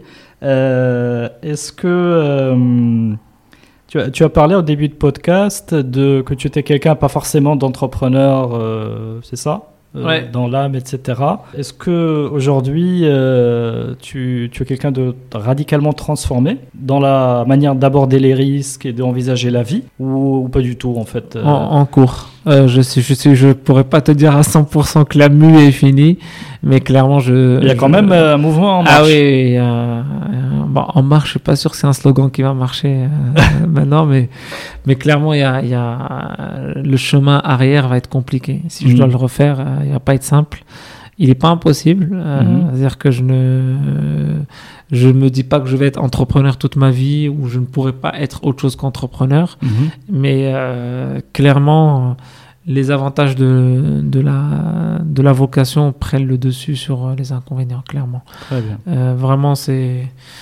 Il y, a- il y a des petits bonheurs qui viennent effacer et, et- et faire oublier des, des centaines de moments de- de- d'inconfort. Vraiment, c'est. Euh, J'ai l'impression de dire un peu ce qu'on écoute sur tous les podcasts euh, et les, et les vidéos, mais euh, en fait, j'ai j'ai, euh, j'ai ce souvenir euh, des quatre saisons de Vivaldi. Je sais que j'aimais beaucoup de musique, mais Mhm. mais la journée d'entrepreneur, c'est vraiment les quatre saisons. Mhm. Le matin, c'est c'est l'hiver. euh, à midi, euh, il suffit d'avoir juste une bonne nouvelle d'un commercial, ben ça va un peu mieux. L'après-midi, beaucoup de problèmes. euh, les devs euh, ont des gros soucis de développement. euh, et l'après-midi, on, on quitte le boulot. On se rend compte qu'en fait, on peut aller à son sport à n'importe quelle heure euh, parce qu'en fait, on est dans une start-up sympathique et qu'on n'a pas besoin de, de rester jusqu'à la dernière minute. Mhm.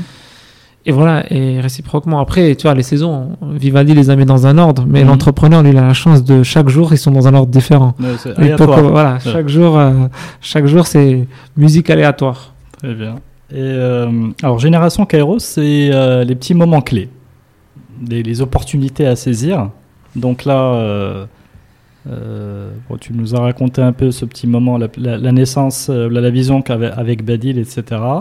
Bon, je pense que c'est un moment important. Et puis la rencontre avec ton associé, enfin, le fait que tu lui aies euh, présenté le projet, qu'il est. Est-ce que tu as. Pour, euh, juste pour l'histoire, pour la, pour la boucler, est-ce que tu as vraiment. Il y a d'autres petits moments qui ont fait Ouais, ouais, j'ai j'ai fait des rencontres euh, magnifiques. Mhm. Euh, Celle de Wahid Al-Qadiri aussi, qui, qui est le président de Volvo, euh, Mhm. que j'embrasse fort. et- On le salue. et qui qui m'a donné aussi envie de d'aller dans ce milieu parce que il est dans l'automobile il me dit il y a un truc qui cloche Mhm. et on ne sait pas ce que c'est mais un truc qui cloche et, et voilà et, et ça m'a encouragé ça m'a donné confiance parce que c'est comme quelqu'un qui va jouer dans un terrain de foot et qui connaît personne Mhm. souvent il reste sur le banc, il attend que quelqu'un lui fasse un coup de regard. ben en fait, euh, ben, lui m'a m'a jeté un chasuble et, et il m'a mis dans le terrain dès le début et vraiment je le, je le remercierai jamais assez. Très bien.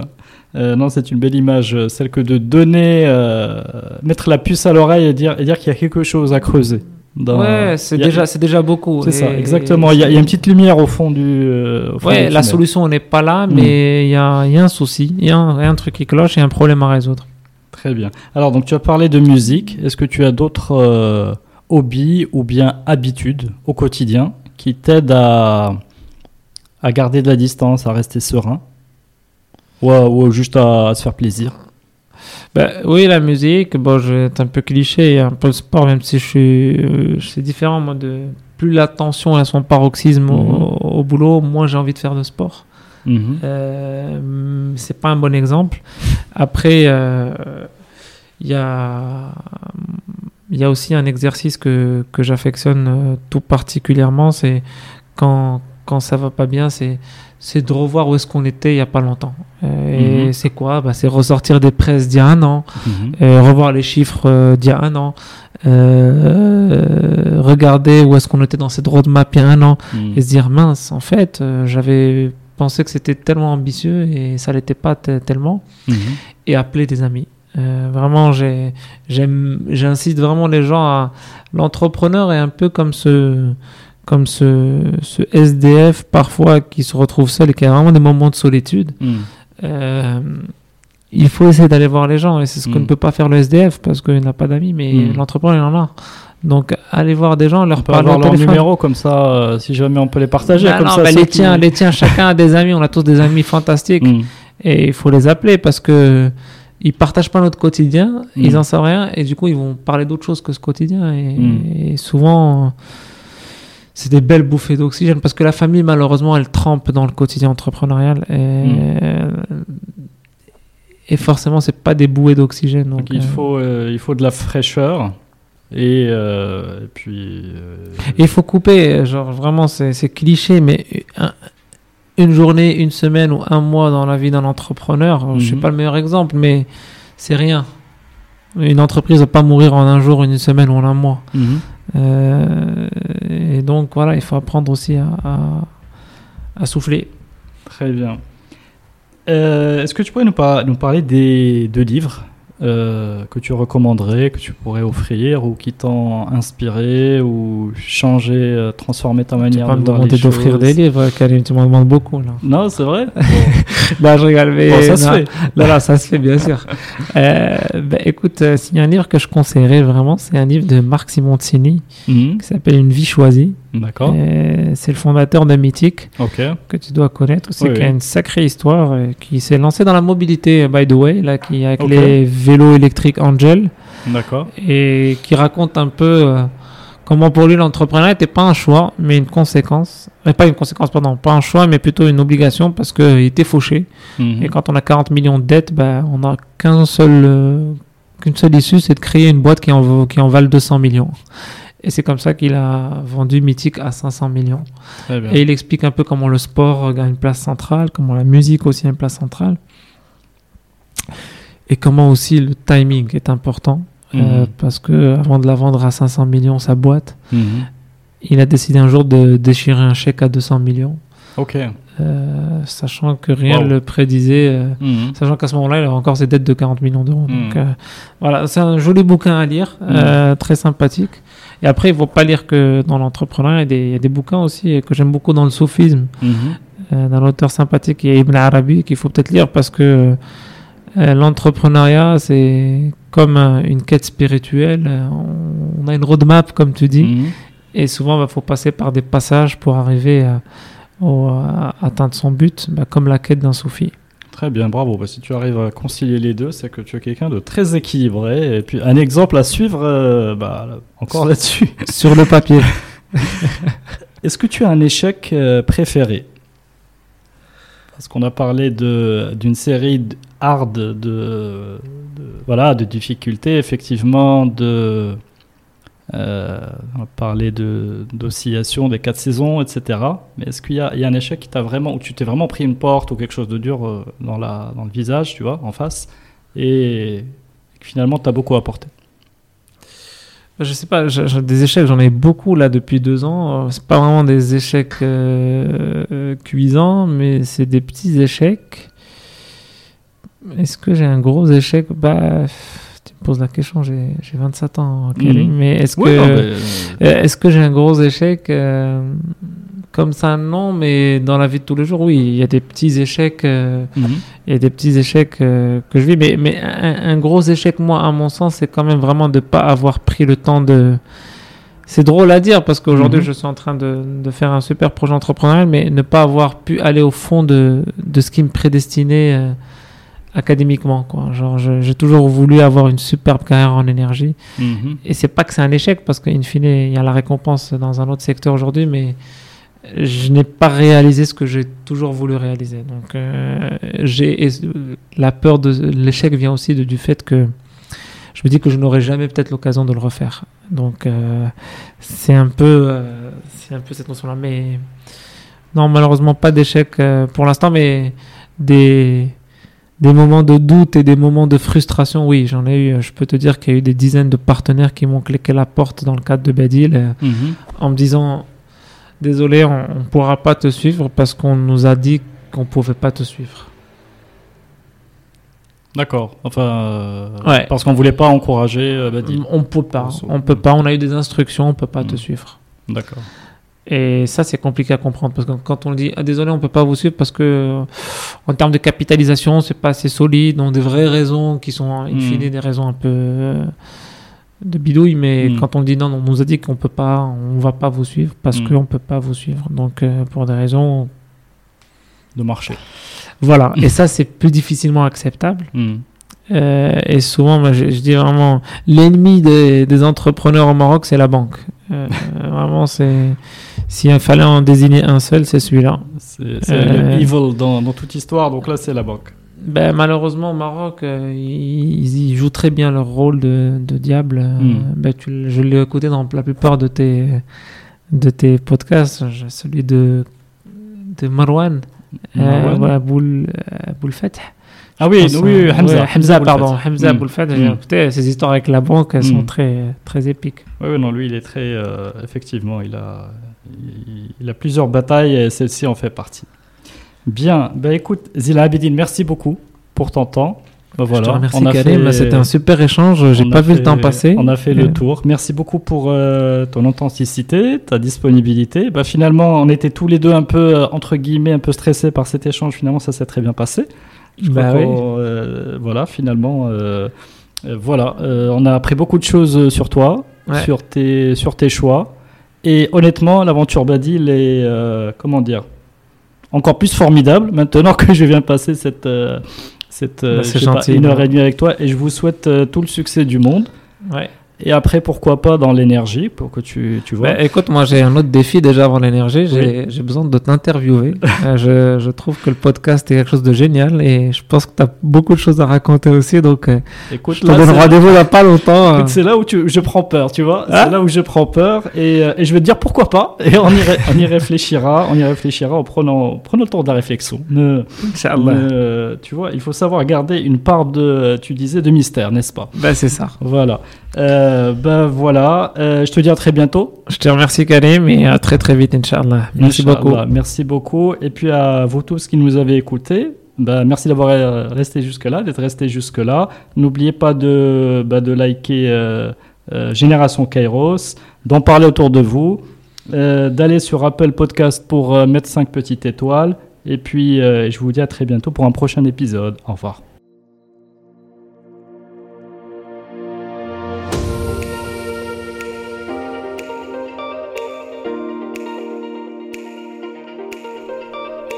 Merci d'avoir suivi cet épisode de Génération Kairos. Avant de nous quitter, si vous l'avez aimé, vous pouvez vraiment m'aider à le faire connaître avec trois actions simples à faire en urgence. D'abord, le liker, le partager et laisser un message sur les pages Facebook et LinkedIn. Ensuite, abonnez-vous sur votre plateforme préférée de podcast, que ce soit Apple, Google, Spotify ou Deezer. Si vous êtes sur Apple Podcast, allez-y et notez le podcast, si possible, 5 petites étoiles et laissez un gentil commentaire. Continuez à en parler aussi autour de vous, cela m'aidera énormément. L'habillage musical du podcast est Tixon et s'appelle New Day. Restez à l'écoute des opportunités, restez à l'écoute de Génération Kairos. Ciao